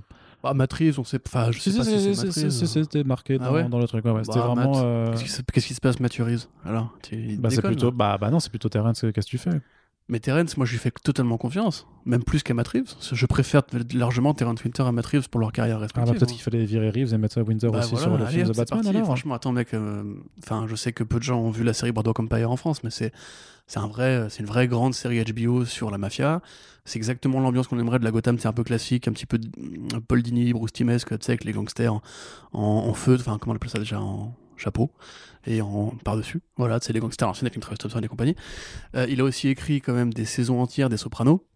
en tout cas de montage, je sais qu'il a pas vu, mais c'est quand même l'une des plus grandes séries de HBO, euh, poids lourd, etc. Il a reçu des prix pour ça, il a reçu des dizaines de prix. Il a scénarisé Le Loup de Wall Street avec Scorsese. Il a fait la série. C'est à lui qu'on doit le lancer de nain. Euh, je sais pas si c'est à lui qu'on doit le lancer de nain. Très honnêtement, je ne sais pas si c'est à lui qu'on doit le lancer de nain. Il n'y a pas que un lancer de nain dans ce film. hein, C'est vrai. Voilà, il y a aussi Margot Robbie. Voilà. T'allais faire une blague, c'est ça? Non, du tout. Je t'ai vu sourire comme un enfant. Non, non, mais pas du tout. Bah oui. Tu Bah voulais faire une blague sur une lancer de nain Non, du tout. D'accord. C'est bon. Mais du coup, non, bah, c'est vraiment un très très très bon scénariste. Justement, c'est exactement le genre de mec qu'il faudrait pour une série comme Gotham, parce qu'a priori, ça devrait explorer la police et un petit peu le milieu criminel de, de Gotham City avant l'apparition de, de Batman. Euh, on sort d'équivalent un peu de Year One, euh, qui du coup, euh, pour, rappel, Year One de Frank Miller et, Brian- et David Mazzucchelli, pardon, suivait quand même le point de vue du commissaire Gordon principalement, et un peu de Batman à côté. Et d'après Reeves, c'est un peu ce qui va se passer, c'est-à-dire qu'on va suivre les flics en parallèle de l'apparition progressive de Batman à Gotham. Donc moi, pour un mec qui sait faire justement des séries chorales noires pour adultes avec des personnages forts, gros, en couleur, compliqués, tortueux, tortueux, pardon, dans un milieu de polar avec de la mafia et tout. Et je pense qu'il y a quand même difficilement mieux euh, sur le marché, quoi. C'est un peu dommage que justement ils aient pas réussi à s'entendre. Après, c'est pas perdu puisque Terence Winter lui-même va faire maintenant une série euh, sur l'histoire de la mafia euh, italienne aux États-Unis. euh, depuis les débuts, un petit peu comme dans Le Parrain 2 que tu n'as pas vu Arnaud, c'est bien, bien de le rappeler. C'est très bien, merci. sur Showtime. Si tu veux m'afficher, n'hésite pas encore. Et il va faire aussi une série a priori sur HBO avec Alicia Vikander qui s'appelle Dial M for Murder, qui est le remake d'un film d'Alfred- Hitchcock qui s'appelle Le crime était presque parfait. Donc le mec continue à bosser, donc pour ses fans dont je suis, c'est cool. Mais effectivement, euh, chez DC, les différents créatifs, on a un peu l'habitude. Quelque part, c'est pas forcément une bonne nouvelle euh, de voir que ça continue alors qu'on avait quand même l'impression que The Batman avait vraiment euh, toute licence pour faire le truc. Peut-être que c'est vraiment HBO Max qui quand même reste un, un- une sœur jumelle, on va dire, ou plutôt une petite sœur, une petite sœur un peu bâtarde, ou un petit frère un peu bâtard, pour pas être dans la féminisation des trucs, de HBO, qui se sont dit, Winter, c'est un vétéran de HBO, il a fait plein de grandes séries chez HBO, prenons-le pour Gotham, sans poser la question à Reeves, et qu'une fois que Matt a rencontré le mec, bah, ils sont pas entendus, hein, simplement. Mais pour moi, c'est quand même vraiment triste, parce que c'est, franchement, pour moi, c'est un créateur de, de génie. Euh, je, je pense que les séries qu'il a fait, un petit peu comme Vince Gilligan, ou euh, des mecs comme ça, justement, c'est un très très grand nom de la série télé, de gangsters. Et voilà, enfin, qui n'aurait pas envie d'un Les Sopranos euh, à Gotham City, tu vois? Enfin, personnellement, ça me, ça, me fait, ça me faisait carrément rêver, donc je suis un peu vraiment très déçu. Ouais. Voilà. Ce qui, ce qui serait pas mal en plus, tu vois, c'est d'avoir une série où ça se passe dans Gotham et t'as le député euh, de Gotham City qui veut interdire euh, de, de filmer les, les Ah, policiers. T'imagines Et, et après, En il se, fait- fiction, ils ont des idées, hein, il, se fait- franchement. il se fait- il se il se ferait casser la gueule par Bah euh, oui, Batman. Non, non, par Jim Gordon. C'est Ah, euh, ouais. Ben- Ben McKenzie. hein. Ouais. Il me traîne patate dans la gueule, il, il boira un bon coup de whisky. ça serait vraiment, vraiment pas mal. Euh, bah, du coup, c'était les, voilà, les, les trois Mais trucs puis, à, Peacemaker, alors. à aborder. Mais non, mais j'ai pas envie de parler. D'accord, ok. C'est juste, en fait, le Oh. truc, c'est que c'est juste des annonces de casting. et bah, Bah, Ça confirme que ce sera une origine quand même. Hum ça, confirme, ça confirme que ce sera une origine. Ouais. Donc ce sera avant le film a priori. Et que euh, ce sera pas la, la version DC Comics, donc euh, Peace- Peacemaker fils d'un ancien nazi. Parce que Hum. normalement dans la version de Charlton c'est juste hein, le fils d'un militaire. Donc O.J. Smith qui a priori sera euh, du coup euh, joué par, Robert- par Robert Patrick, et euh, hashtag Terminator sur les réseaux sociaux. Et dans la version DC c'est le fils d'un nazi qui s'appelait- Wolfgang Schmidt et qui est, revenu, qui est venu aux États-Unis après la, la Seconde Guerre mondiale.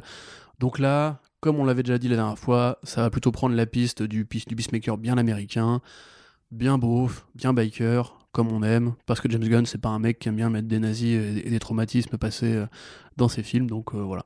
Et puis beau casting quand même, on a quelques jolis noms qui sont, ajoutés. Yes, ça, très bien. Voilà. Allez, et on va terminer euh, avec une petite partie cinéma, puisque voilà, l'actualité n'est pas non plus encore ultra forte. Euh, non, euh, du côté du cinéma, mais quand même, euh, c'est pas vraiment une surprise, on s'y attendait, mais peut-être un peu dans le sens inverse. Chris Pratt, qui est annoncé au casting de Thor Love and Thunder, le quatrième opus réalisé par Taika Waititi sur le dieu, Waititi. le dieu asgardien. On avait vu le Bro Thor faire équipe avec les gardiens de la galaxie à la fin de Avengers Endgame, donc on s'attendait en fait à avoir Thor juste en tant que guest sur le troisième volume des gardiens de la galaxie. Le Après, chemin- a priori, devait être tourné avant en fait. euh. c'est vrai, non, mais, mais et, et c'est pas dit, tu sais, c'est parce qu'il y a quand même euh, une question de temporalité sur les films qui se passent parfois un petit peu avant ou, ou pendant, euh, même si les agendas de production fait qu'un film peut sortir deux ans avant. Tu sais, il y a un truc de la tête, c'était d'ailleurs, on salue Dr. Vince qui avait fait une timeline à l'occasion de, de Endgame pour, ou de, ouais, c'est de Endgame, pour, tu sais, retracer la chronologie des événements des films, en fait, qui ne suit pas forcément l'ordre de sortie des films. Et tu t'aperçois que, par exemple, les intrigues, je sais pas, de Doctor Strange Se passe entre Civil War et je sais plus quel autre film, ce genre, ce genre de choses. Donc, ce que je veux dire, c'est que même si Guardians 3 sort euh, dans 2-3 dans deux, trois ans. Oui, il peut se passer avant Thor 4. Voilà, voilà, tu peux imaginer qu'il ah. peut se passer avant Thor 4. Bref, ce, que je veux dire, c'est que donc il y a Thor qui sera présent euh, dans euh, Thor, pardon, euh, Chris Pratt, Star Lord. Thor, Thor, c'est chez Marvel. Oui, voilà, exactement. Bah, là, ah, du coup, c'est pas drôle. ouais. bah, là, non, ça marche pas. ça marche pas. Mais donc Star Lord sera dans le film, connaissant les échanges qui étaient super marrants justement dans Infinity War et dans Endgame entre Chris Pratt et Chris Hemsworth et le goût de Taika pour la comédie. Franchement, moi je suis chaud. Moi je suis grave chaud. je pense qu'on va bien se marrer.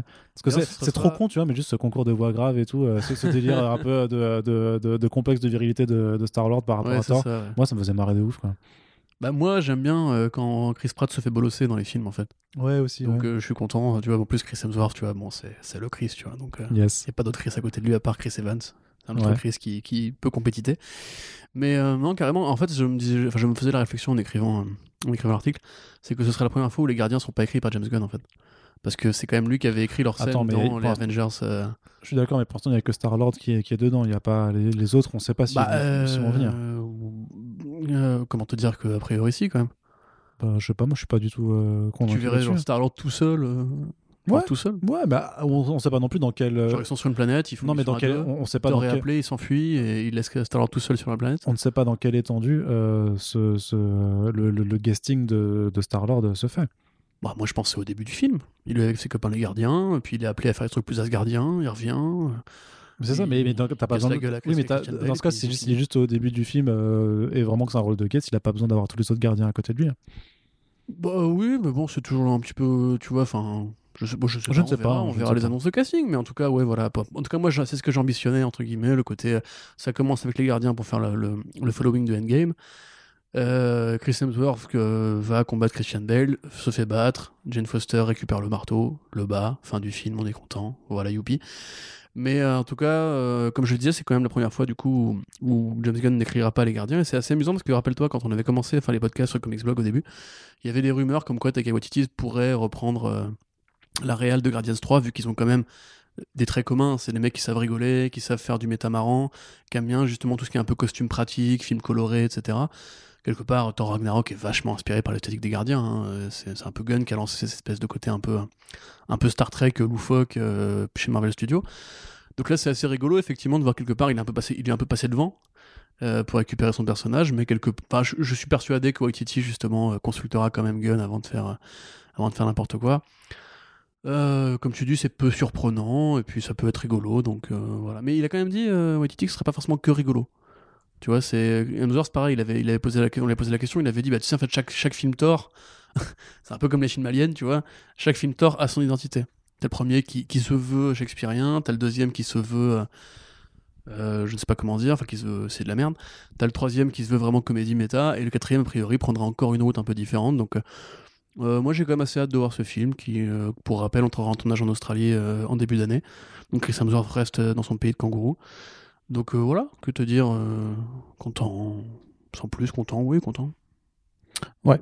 par contre, autre annonce, moi je suis, oui, oui bah, je te l'ai dit, je te dis que moi je trouvais ça bonnard et que je pense que du coup on va bien se marrer parce que moi je, suis client de cette approche comédie de Taika Waititi. Un, un, un Bah ouais, carrément. Il y a rien. Il faudra, faudra attendre sûrement euh, un, reboot de Thor pour avoir un Thor plus sérieux, plus premier degré, plus mythologique. Mais euh, le truc, c'est que euh, des trois Thor, je préfère le, le, troisième en fait. Donc voilà. Ah qu'est-ce que je voulais dire ensuite? Oui, par contre, autre annonce Amber Heard, malgré les rumeurs incessantes et les pétitions qui atteignent maintenant un million de signataires, a confirmé hein, qu'elle reprendra bien son rôle de Mera dans Aquaman 2 et donc Warner Bros ne va pas euh, a priori euh, lui demander de s'en aller malgré euh, les affaires tumultueuses autour de sa vie privée avec Johnny Depp, Corentin. Corentin, démerde-toi. Ça, je te jette en pâture là-dessus. C'est un sujet compliqué. Hein, non, non, pas spécialement. si, moi je trouve bon, les, affaires, grosso modo. Euh, Amber d'épouse Johnny Depp il y a quelques années de ça. Il divorce. Euh, elle demande une, une, injonction restrictive pour pas qu'il puisse l'approcher. Euh, ça se règle en dehors des tribunaux euh, avec un échange qui, grosso modo, explique que les deux parties ont trouvé satisfaction. Et puis Amber Heard signe une tribune, je crois que c'est dans le Washington Post, où, Oui. elle, où elle explique en fait que Johnny Depp la battait, etc., etc. Donc à partant de là, Johnny Depp attaque en diffamation parce qu'il considère, enfin en tout cas lui il affirme qu'il n'a pas qu'il n'a pas battu sa copine, enfin sa femme pardon même, son ex-femme maintenant. Euh, et pendant ce temps-là, Johnny Depp avait, signé un contrat pour les, Animaux- Fantastiques, donc la suite de la saga Harry Potter, ou plutôt le préquel de la saga Harry Potter, chez Warner Bros. Et Amber Heard avait, elle, signé chez Warner Bros. pour jouer Mera depuis le premier Justice League, qui était donc en, pré-production en 2016. Donc c'était bien longtemps avant leur divorce mutuel, mais les deux sont en contrat avec Warner pour des films à plusieurs centaines de millions de dollars de budget. Euh, récemment, tu avais donc un, éditeur, un- une revue britannique qui s'appelle The Sun, qui euh, a accusé, enfin qui a utilisé le terme de wife beater, donc euh, frappeur de femmes, euh, pour parler de Johnny Depp. Ouais, ou Marie Violent. Oui, mari violent, tout à fait. Correspond littéral. Ouais, ouais. Mais mari violent, tu vois, ils auraient pu dire juste vi- violent husband, tu vois, là, c'est pour le coup, wife beater, c'est quand même plus chargé, tu vois. Donc, Mm. euh, Johnny Depp attaque en justice, perd, parce que la justice considère que les, les éléments, ont- enfin, la preuve a été faite de la violence de Johnny Depp envers sa femme, parce que le procès tient actuellement son, enfin, suit actuellement son cours, là.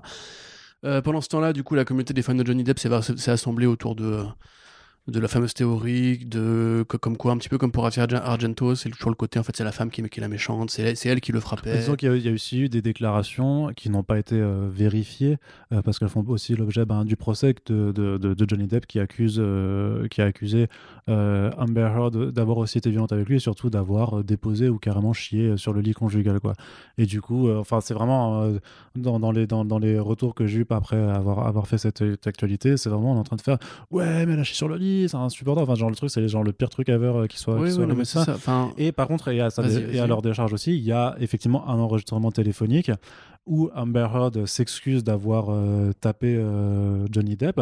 hmm. Mais euh, c'est pour ça que je dis que l'affaire est compliquée. C'est enfin de, moi, je, je suis pas juriste et j'ai pas tous les éléments, mais de ce que tout ce que j'ai pu lire sur cette affaire-là, il est clair que c'est un couple qui a eu des une vie de, enfin une vie de- ensemble Tumultueuse. très compliquée, tumultueuse, et il y a eu clairement eu des, des- certainement des soirées où ça a Oui, dérapé et les bah deux se sont tapés dessus. Bah, évidemment, parce Parce que c'est comme Emma Roberts et, et le mec d'Emma Roberts, dont j'ai oublié le nom là, comment s'appelle-t-il, bordel de merde? Le mec Evan Peters, tu vois, c'est pareil, où on sait que. Euh, bah, il se tapait sur la gueule, tu vois, grosso modo, et qu'en fait c'est Peters qui devait appeler les flics pour empêcher Emma Roberts de lui foutre des coups de couteau, tu vois, quelque part. Mm. Mais moi, en fait, si tu veux, le problème c'est que je suis pas dans leur vie privée. Je n'ai pas d'avis là-dessus, donc je vais pas faire une pétition. Tu vois, ça regarde la justice, les avocats et les preuves éventuellement. Et je suis pas le premier à dire euh, laisser la, justice faire son travail, parce que la justice peut être corrompue, la justice peut être achetée, je suis désolé de le dire. Évidemment que quand tu as les moyens de soutenir un procès pendant des années, c'est plus facile pour toi, en- entre guillemets, d'échapper euh, à au maillet du juge, parce que le mec qui, que tu vas attaquer en général, tu prends par exemple Brian Singer, lui il a pas les moyens de soutenir un procès pendant 3 ans, 4 ans, 5 ans, ou de- d'engager des spécialistes qui vont faire des enquêtes à sa place pour s'en sortir des preuves et compagnie. Donc, Mais euh, Singer, de toute façon, le, tout le principe de cette, cette- ce- cette espèce de complot envers Amber Heard, pour moi, elle me débecte parce que j'aime beaucoup, enfin en tout cas j'aimais beaucoup Johnny Depp, comme tout le monde, j'ai grandi avec ses films. Je sais que c'est un grand acteur, Las Vegas Parano, Sleepy Hollow, etc. En veux-tu, en voilà. Évidemment que ça me fait chier de savoir que le mec a pu être violent et alcoolo, que ça, que ça s'est mal passé avec Vanessa Paradis, etc. Mais je vais pas faire une pétition pour la faire retirer d'un film parce que j'en sais rien en fait, tu vois. Et ces espèces de, de prise à chaud, comme si ton, acteur préféré c'était ton meilleur pote ou un membre de ta famille que tu avais besoin de défendre de- sous l'oppression. Déjà, moi, si un membre de ma famille frappait sa femme, je le soutiendrais pas, pour commencer. Et ensuite, surtout, j'attendais à savoir vraiment ce qu'il en est avant de tirer des conclusions hâtives. Là, en l'occurrence, Johnny Depp a perdu en justice.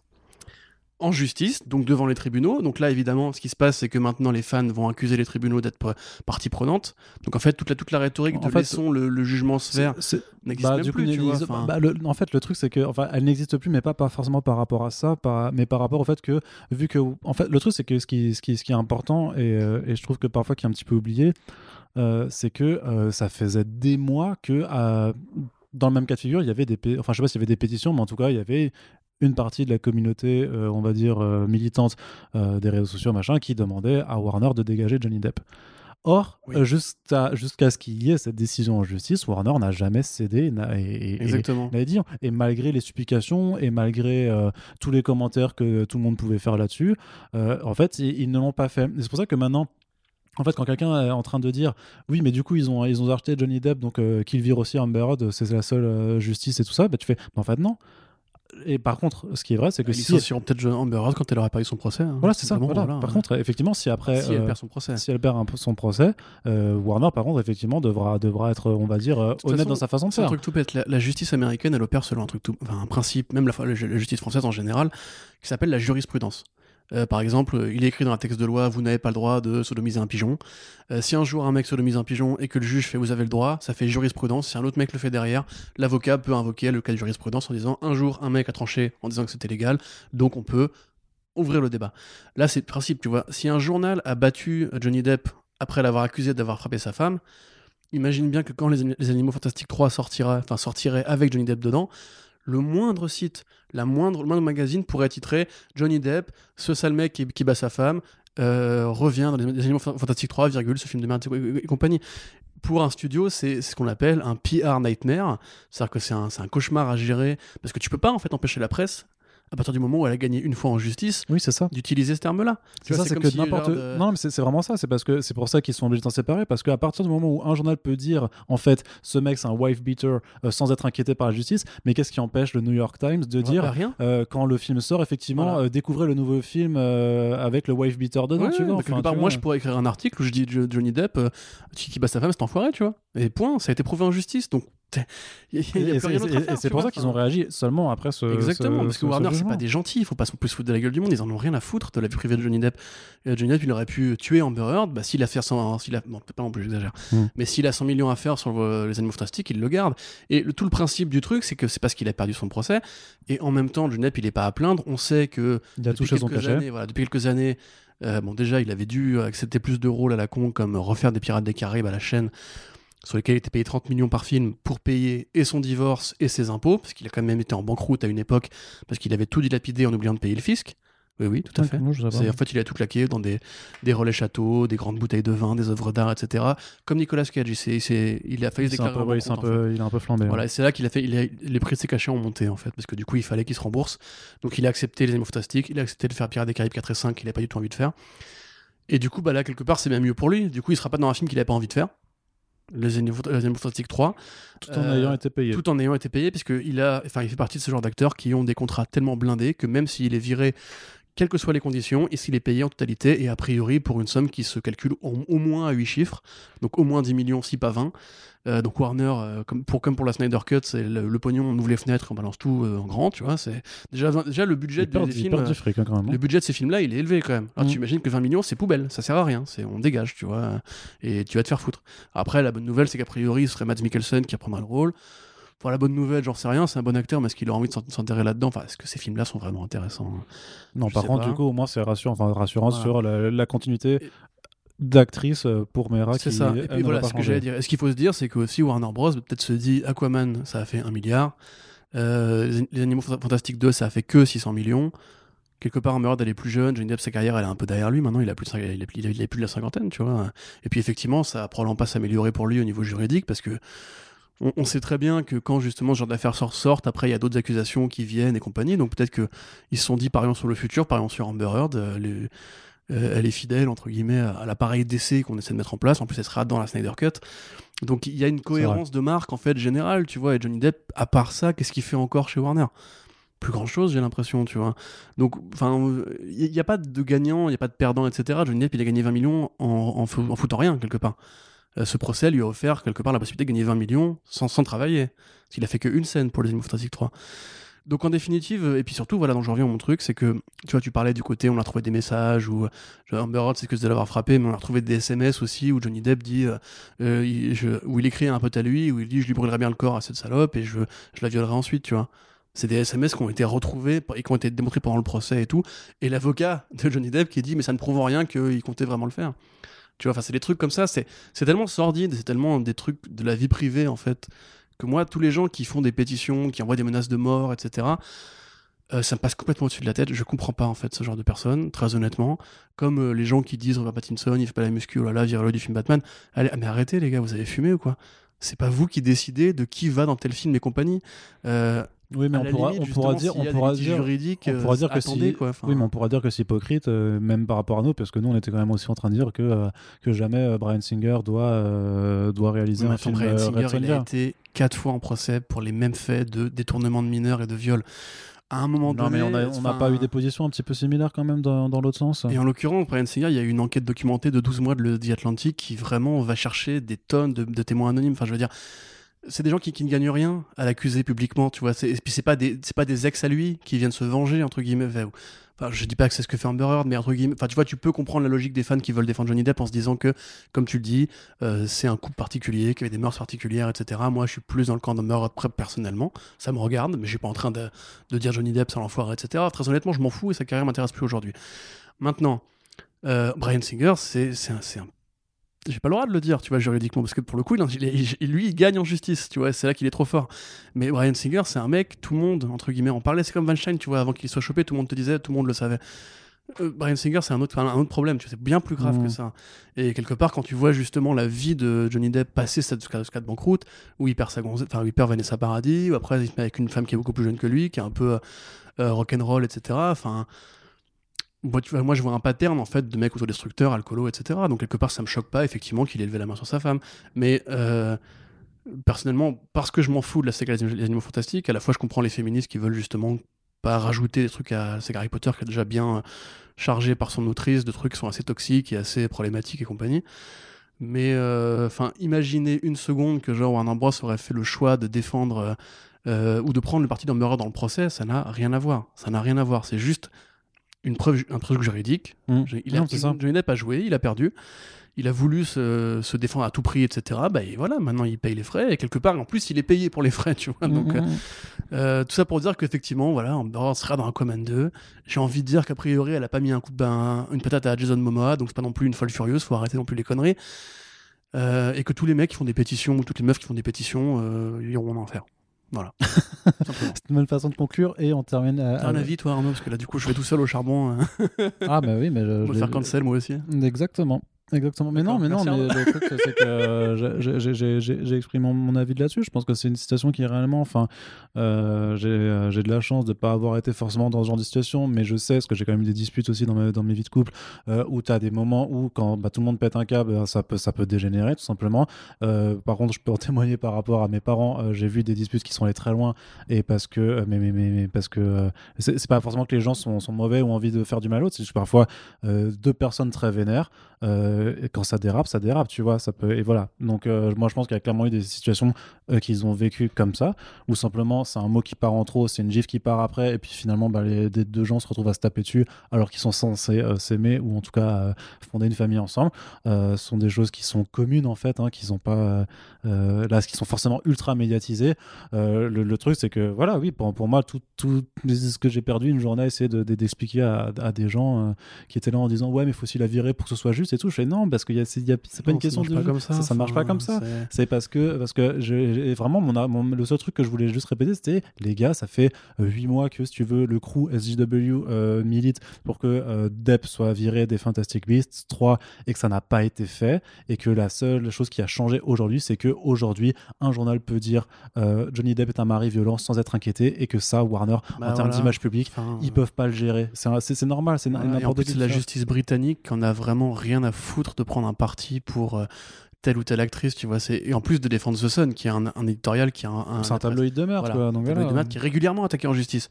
Mm. Parce que justement, les tabloïds violent tout un tas de lois sur la vie privée, etc. Et qui perdent très régulièrement. Enfin, c'est des mecs qui savent très bien ce qu'ils font.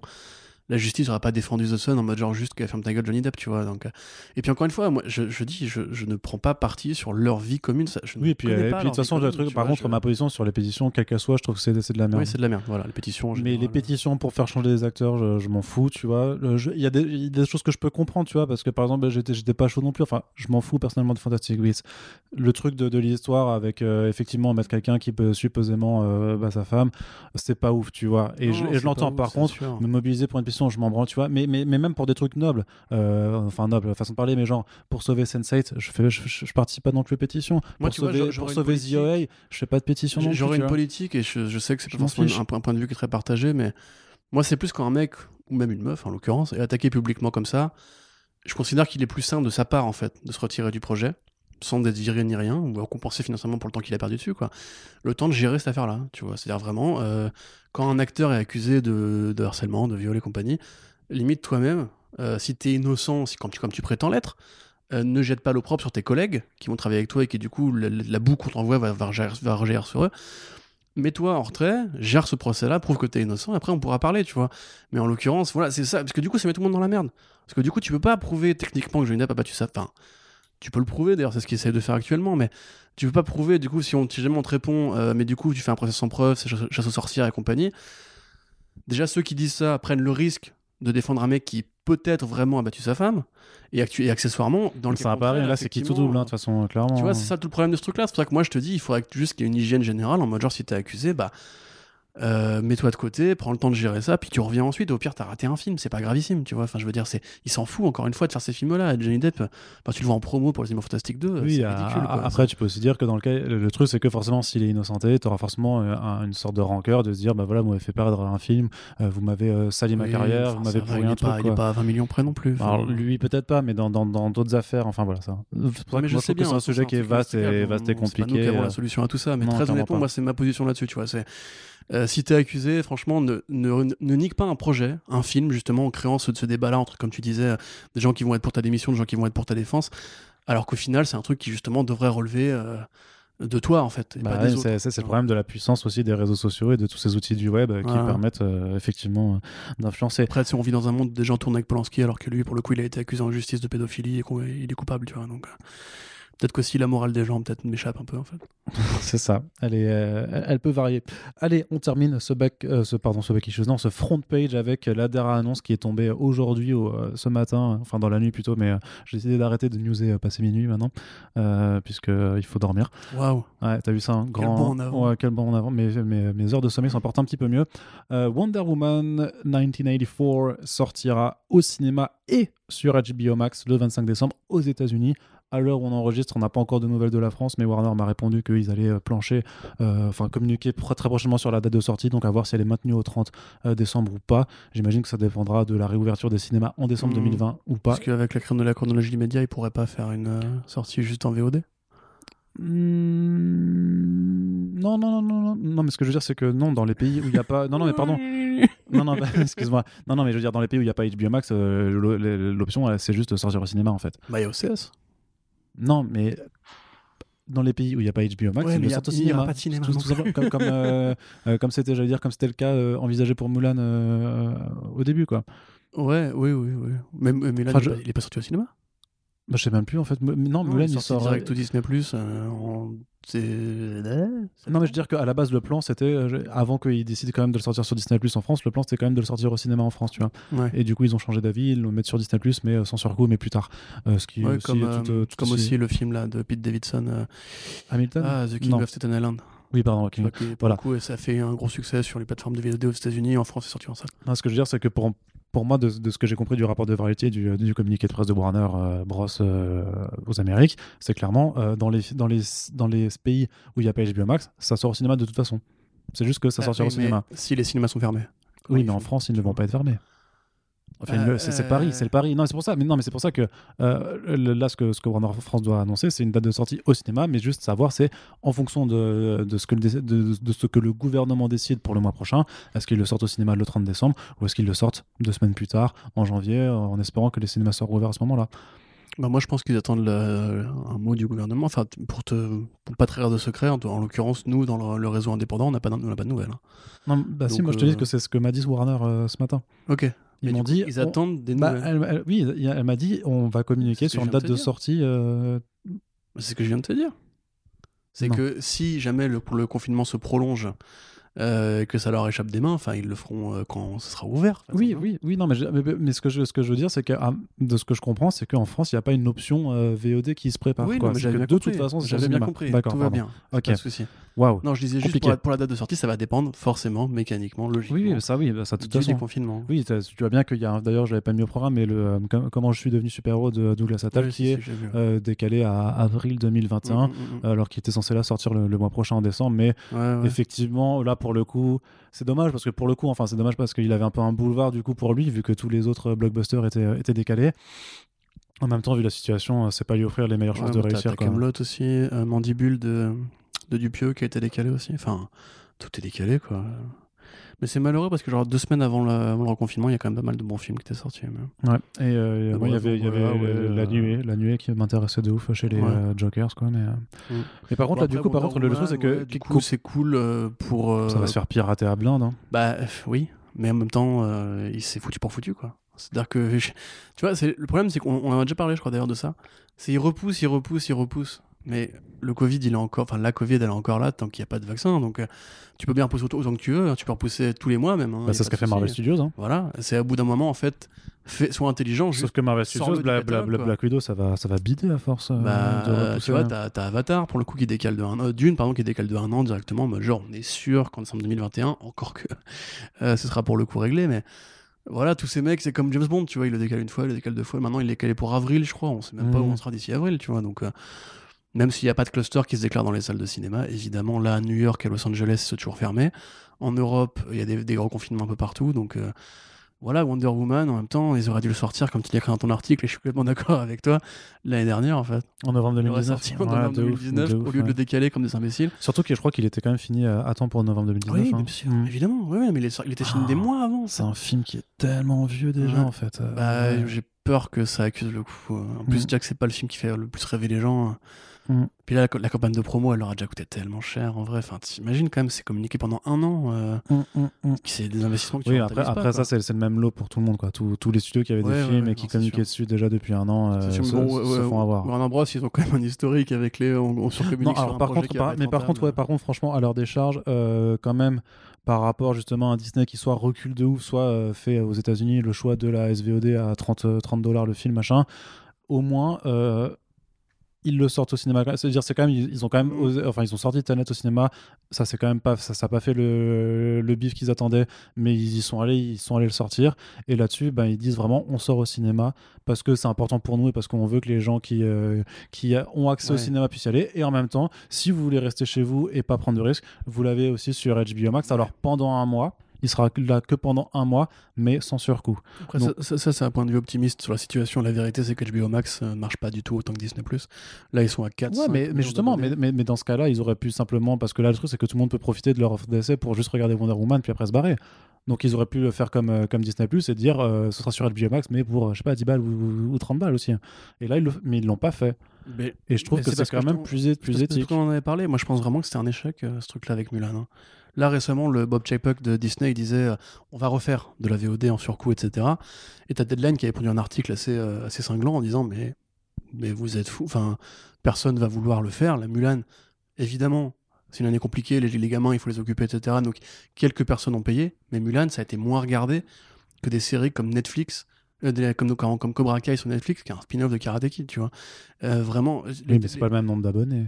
Oui, Si. mais le top des, des trucs de Nielsen, a priori, chiffre qu'on va dire euh, aux États-Unis 5 millions, 5, 5 à 10 millions on regarde. Et c'est parce que Cobra Kai, c'est gratuit. Tu fais la même expérience en mettant Bah, Cobra Kai l'abonnement. Tu à. payes l'abonnement quand même. Tu vois, s'il n'y avait pas eu de surcoût, je pense que Mulan, les audiences auraient été. Tu peux les trouver, hein, les audiences de, de Nielsen euh, euh, sur Mulan, justement, c'est pas du tout super élevé, quoi. Enfin, Enola Holmes de Netflix, ça pareil, ça a mieux marché. Moi, je pense vraiment Mais que. ça fait plus de bif quand même. Là, si tu veux, euh, enfin Disney entre guillemets, ils font façade, ils font bonne figure pour te dire grosso modo, euh, ouais ça a marché, t'inquiète, on s'est un peu rentabilisé quand même. Les actionnaires arrivent bientôt, etc. Mais euh, à mon avis, enfin c'est pas du tout une offre d'avenir, hein, la VOD payante, surtout à 30 dollars quoi. Enfin tu vas sur le catalogue Prime, moi je voulais voir l'autre jour Ouais, mais un flic à la maternelle, euh, extraordinaire avec Schwarzenegger, euh, c'est c'est 3 dollars le, le film. Enfin c'est qui va pareil. payer 30 balles pour voir Mulan Bien sûr, ah, bah, après, tu as, l'argument du par rapport au coût du cinéma. euh, si tu es en famille, machin, tu payes euh, 30 dollars au lieu de payer 5 tickets de cinéma. Je suis d'accord, mais t'as aussi Netflix, t'as aussi euh, Canal Plus à la demande, ce que tu veux, etc. Où il y a des films qui sont proposés sans surcoût. Donc si, moi là, tu vois, à la limite, si je veux emmener mon gamin au cinéma, enfin montrer à mon gamin un film en, en streaming. Bah, j'ai déjà largement une offre très suffisante sur d'autres plateformes de streaming. Tu vois, Mhm. même il y a tout le catalogue Disney. Si mon gamin il a 6-8 ans, bah, il a pas tout vu, peut-être encore, tu vois. Enfin, j'attends, Oui. j'attends le DVD Mulan Ouais, euh, en réduction à 10 balles. Et puis le, voilà, le film, il a coûté cher à faire, quoi. Donc, faut, faut bien. Bah, c'est ça le problème, tu vois, et c'est justement c'est là que je te dis, ils peuvent pas mettre Wonder Woman juste sur euh, HBO Max parce que HBO Max ça marche pas temps en fait. Euh, c'est, pour l'instant ils peuvent pas en fait s'affranchir encore des salles. Oui, et puis de toute façon, ils ont pas. euh, HBO Max, c'est que aux, aux États-Unis, donc euh, ils peuvent. Ouais, ouais. Mais par contre, enfin je pense que c'est aussi un test, tu vois justement, c'est on met les deux en Mhm. même temps pour voir si ça crée de l'abonnement pour HBO Max, et puis on voit si comme pour comme pour Tenet en fait, si on voit si on peut essayer de commencer à ressortir un peu des films, parce que là quelque part il faudra bien qu'il y en ait un qui se lance. Parce que tu vois, là, on repousse des films, comme tu dis, même Black Widow. Enfin, Black Widow, il va, il va sortir. Il va sortir, j'ai envie de Mais dire. maintenant, euh, qui aura encore envie de le voir? Je suis peut-être un peu pessimiste, mais pour le coup. Non, moi, non, je- mais c'est pas forcément euh, c'est pas plus une envie, enfin c'est pas forcément une forme de rejet, tu vois, mais c'est plutôt une forme de euh, vraiment. Est-ce que tu arrives encore à comment ils vont réussir à ressusciter de ressusciter même euh, de, de l'intérêt pour le Ah film ouais. qui euh, avait déjà de toute façon ça a toujours été sa problématique c'est qu'il arrive euh, dix ans trop tard euh, clairement. Mais d'autant plus maintenant qu'il était tellement retardé Pff, je te dis là, le seul truc c'est qu'à la limite ils ont franco sur euh, la com en disant euh, observer l'origine du nouvel Black Widow en pariant sur Mm, mm, Ye- comment ça s'appelle? La, la- la- le, le- Florence Pugh ouais comment ça s'appelle? Yena- Euh, Yeleva je sais plus Je sais ah merde Yelena. Yelena pardon Ouais, ouais, tout à fait. voilà Ouais, ouais, ouais, je suis d'accord. Mais enfin, moi, je te dis, l'avenir me paraît un peu grim pour euh, 2021 par rapport à tout ce débat streaming, ciné et compagnie. Bon Mais, plan, si tu veux euh, ressusciter l'intérêt pour Black Widow, t'annonces annonces Black Widow 2 oh, juste, un- juste avant avec Florence Pugh dans le titre et du coup tu fais euh, Witness of the Origins euh, de la nouvelle Black Widow. Ouais, mais je pense qu'ils sont déjà un peu très occupés là. Tu vois, ils tournent Doctor Strange, ils tournent Spider-Man 3, ils vont tourner Thor 4, Je sur une annonce. Hein. euh, The Walter, Falcon Winter Soldier qui va être fini. Ils vont mettre la promo euh, à fond sur Disney Plus pour WandaVision. Franchement, ils peuvent. Enfin, tu sais, ils ont qu'un seul Kevin Feige, hein. c'est qu'on va dire, mais. euh, et Louis Esposito, voilà. Enfin, tu vois, c'est. Ah Oui, après, c'est une bonne idée que tu as, Arnaud. Voilà, on appelle Kevin, on lui propose? Allez, Allez. ça marche. Puis est-ce qu'il y aura un Black Widow 2 avec Yelena Bah ouais. Je me pose la question. Bah clairement. Je pose la question. Ça- ça- ça- bah écoute, je vais appeler Kevin. Du coup, on va couper le, on va finir le podcast parce que je vais aller appeler Kevin. euh, du coup, je vais faire, hey Kev, ça va? Alors, euh, Allez, ma mère. allez, alors Black Widow 1, Yelena, t'inquiète, je vais te le vendre ton film. Euh, voilà, donc c'est la fin de ce podcast. Oui. Vous l'avez compris, Il n'y a pas eu de digression du tout. il était, podcast. il était temps, il était temps quand même. Mais en même temps, en même temps, là, c'est la, c'est la, c'est la, la fin de semaine pour, euh, en tout cas, quand on publie le podcast. Donc euh, voilà, vous avez le temps de nous écouter de toute façon. Euh, en tout cas, on l'espère. On espère que ça vous plaît toujours. Comme on l'a dit euh, au milieu de ce podcast, euh, vous pouvez faire vos doléances, vos commentaires sur Twitter, les réseaux sociaux ou sur la page Tipeee justement où on ouvre l'espace des commentaires du podcast. N'hésitez pas en tout cas également à nous partager puisque euh, nous avons besoin de croissance. Euh, comme tout le monde on a envie que le podcast soit de plus en plus écouté. Donc euh, n'hésitez pas à, partager l'émission. Et merci à toutes et tous encore une fois d'être avec nous depuis maintenant deux mois. Ça nous fait très plaisir. On vous fait des bisous et on vous dit à très bientôt sur les belles ondes de First Print. Salut! Salut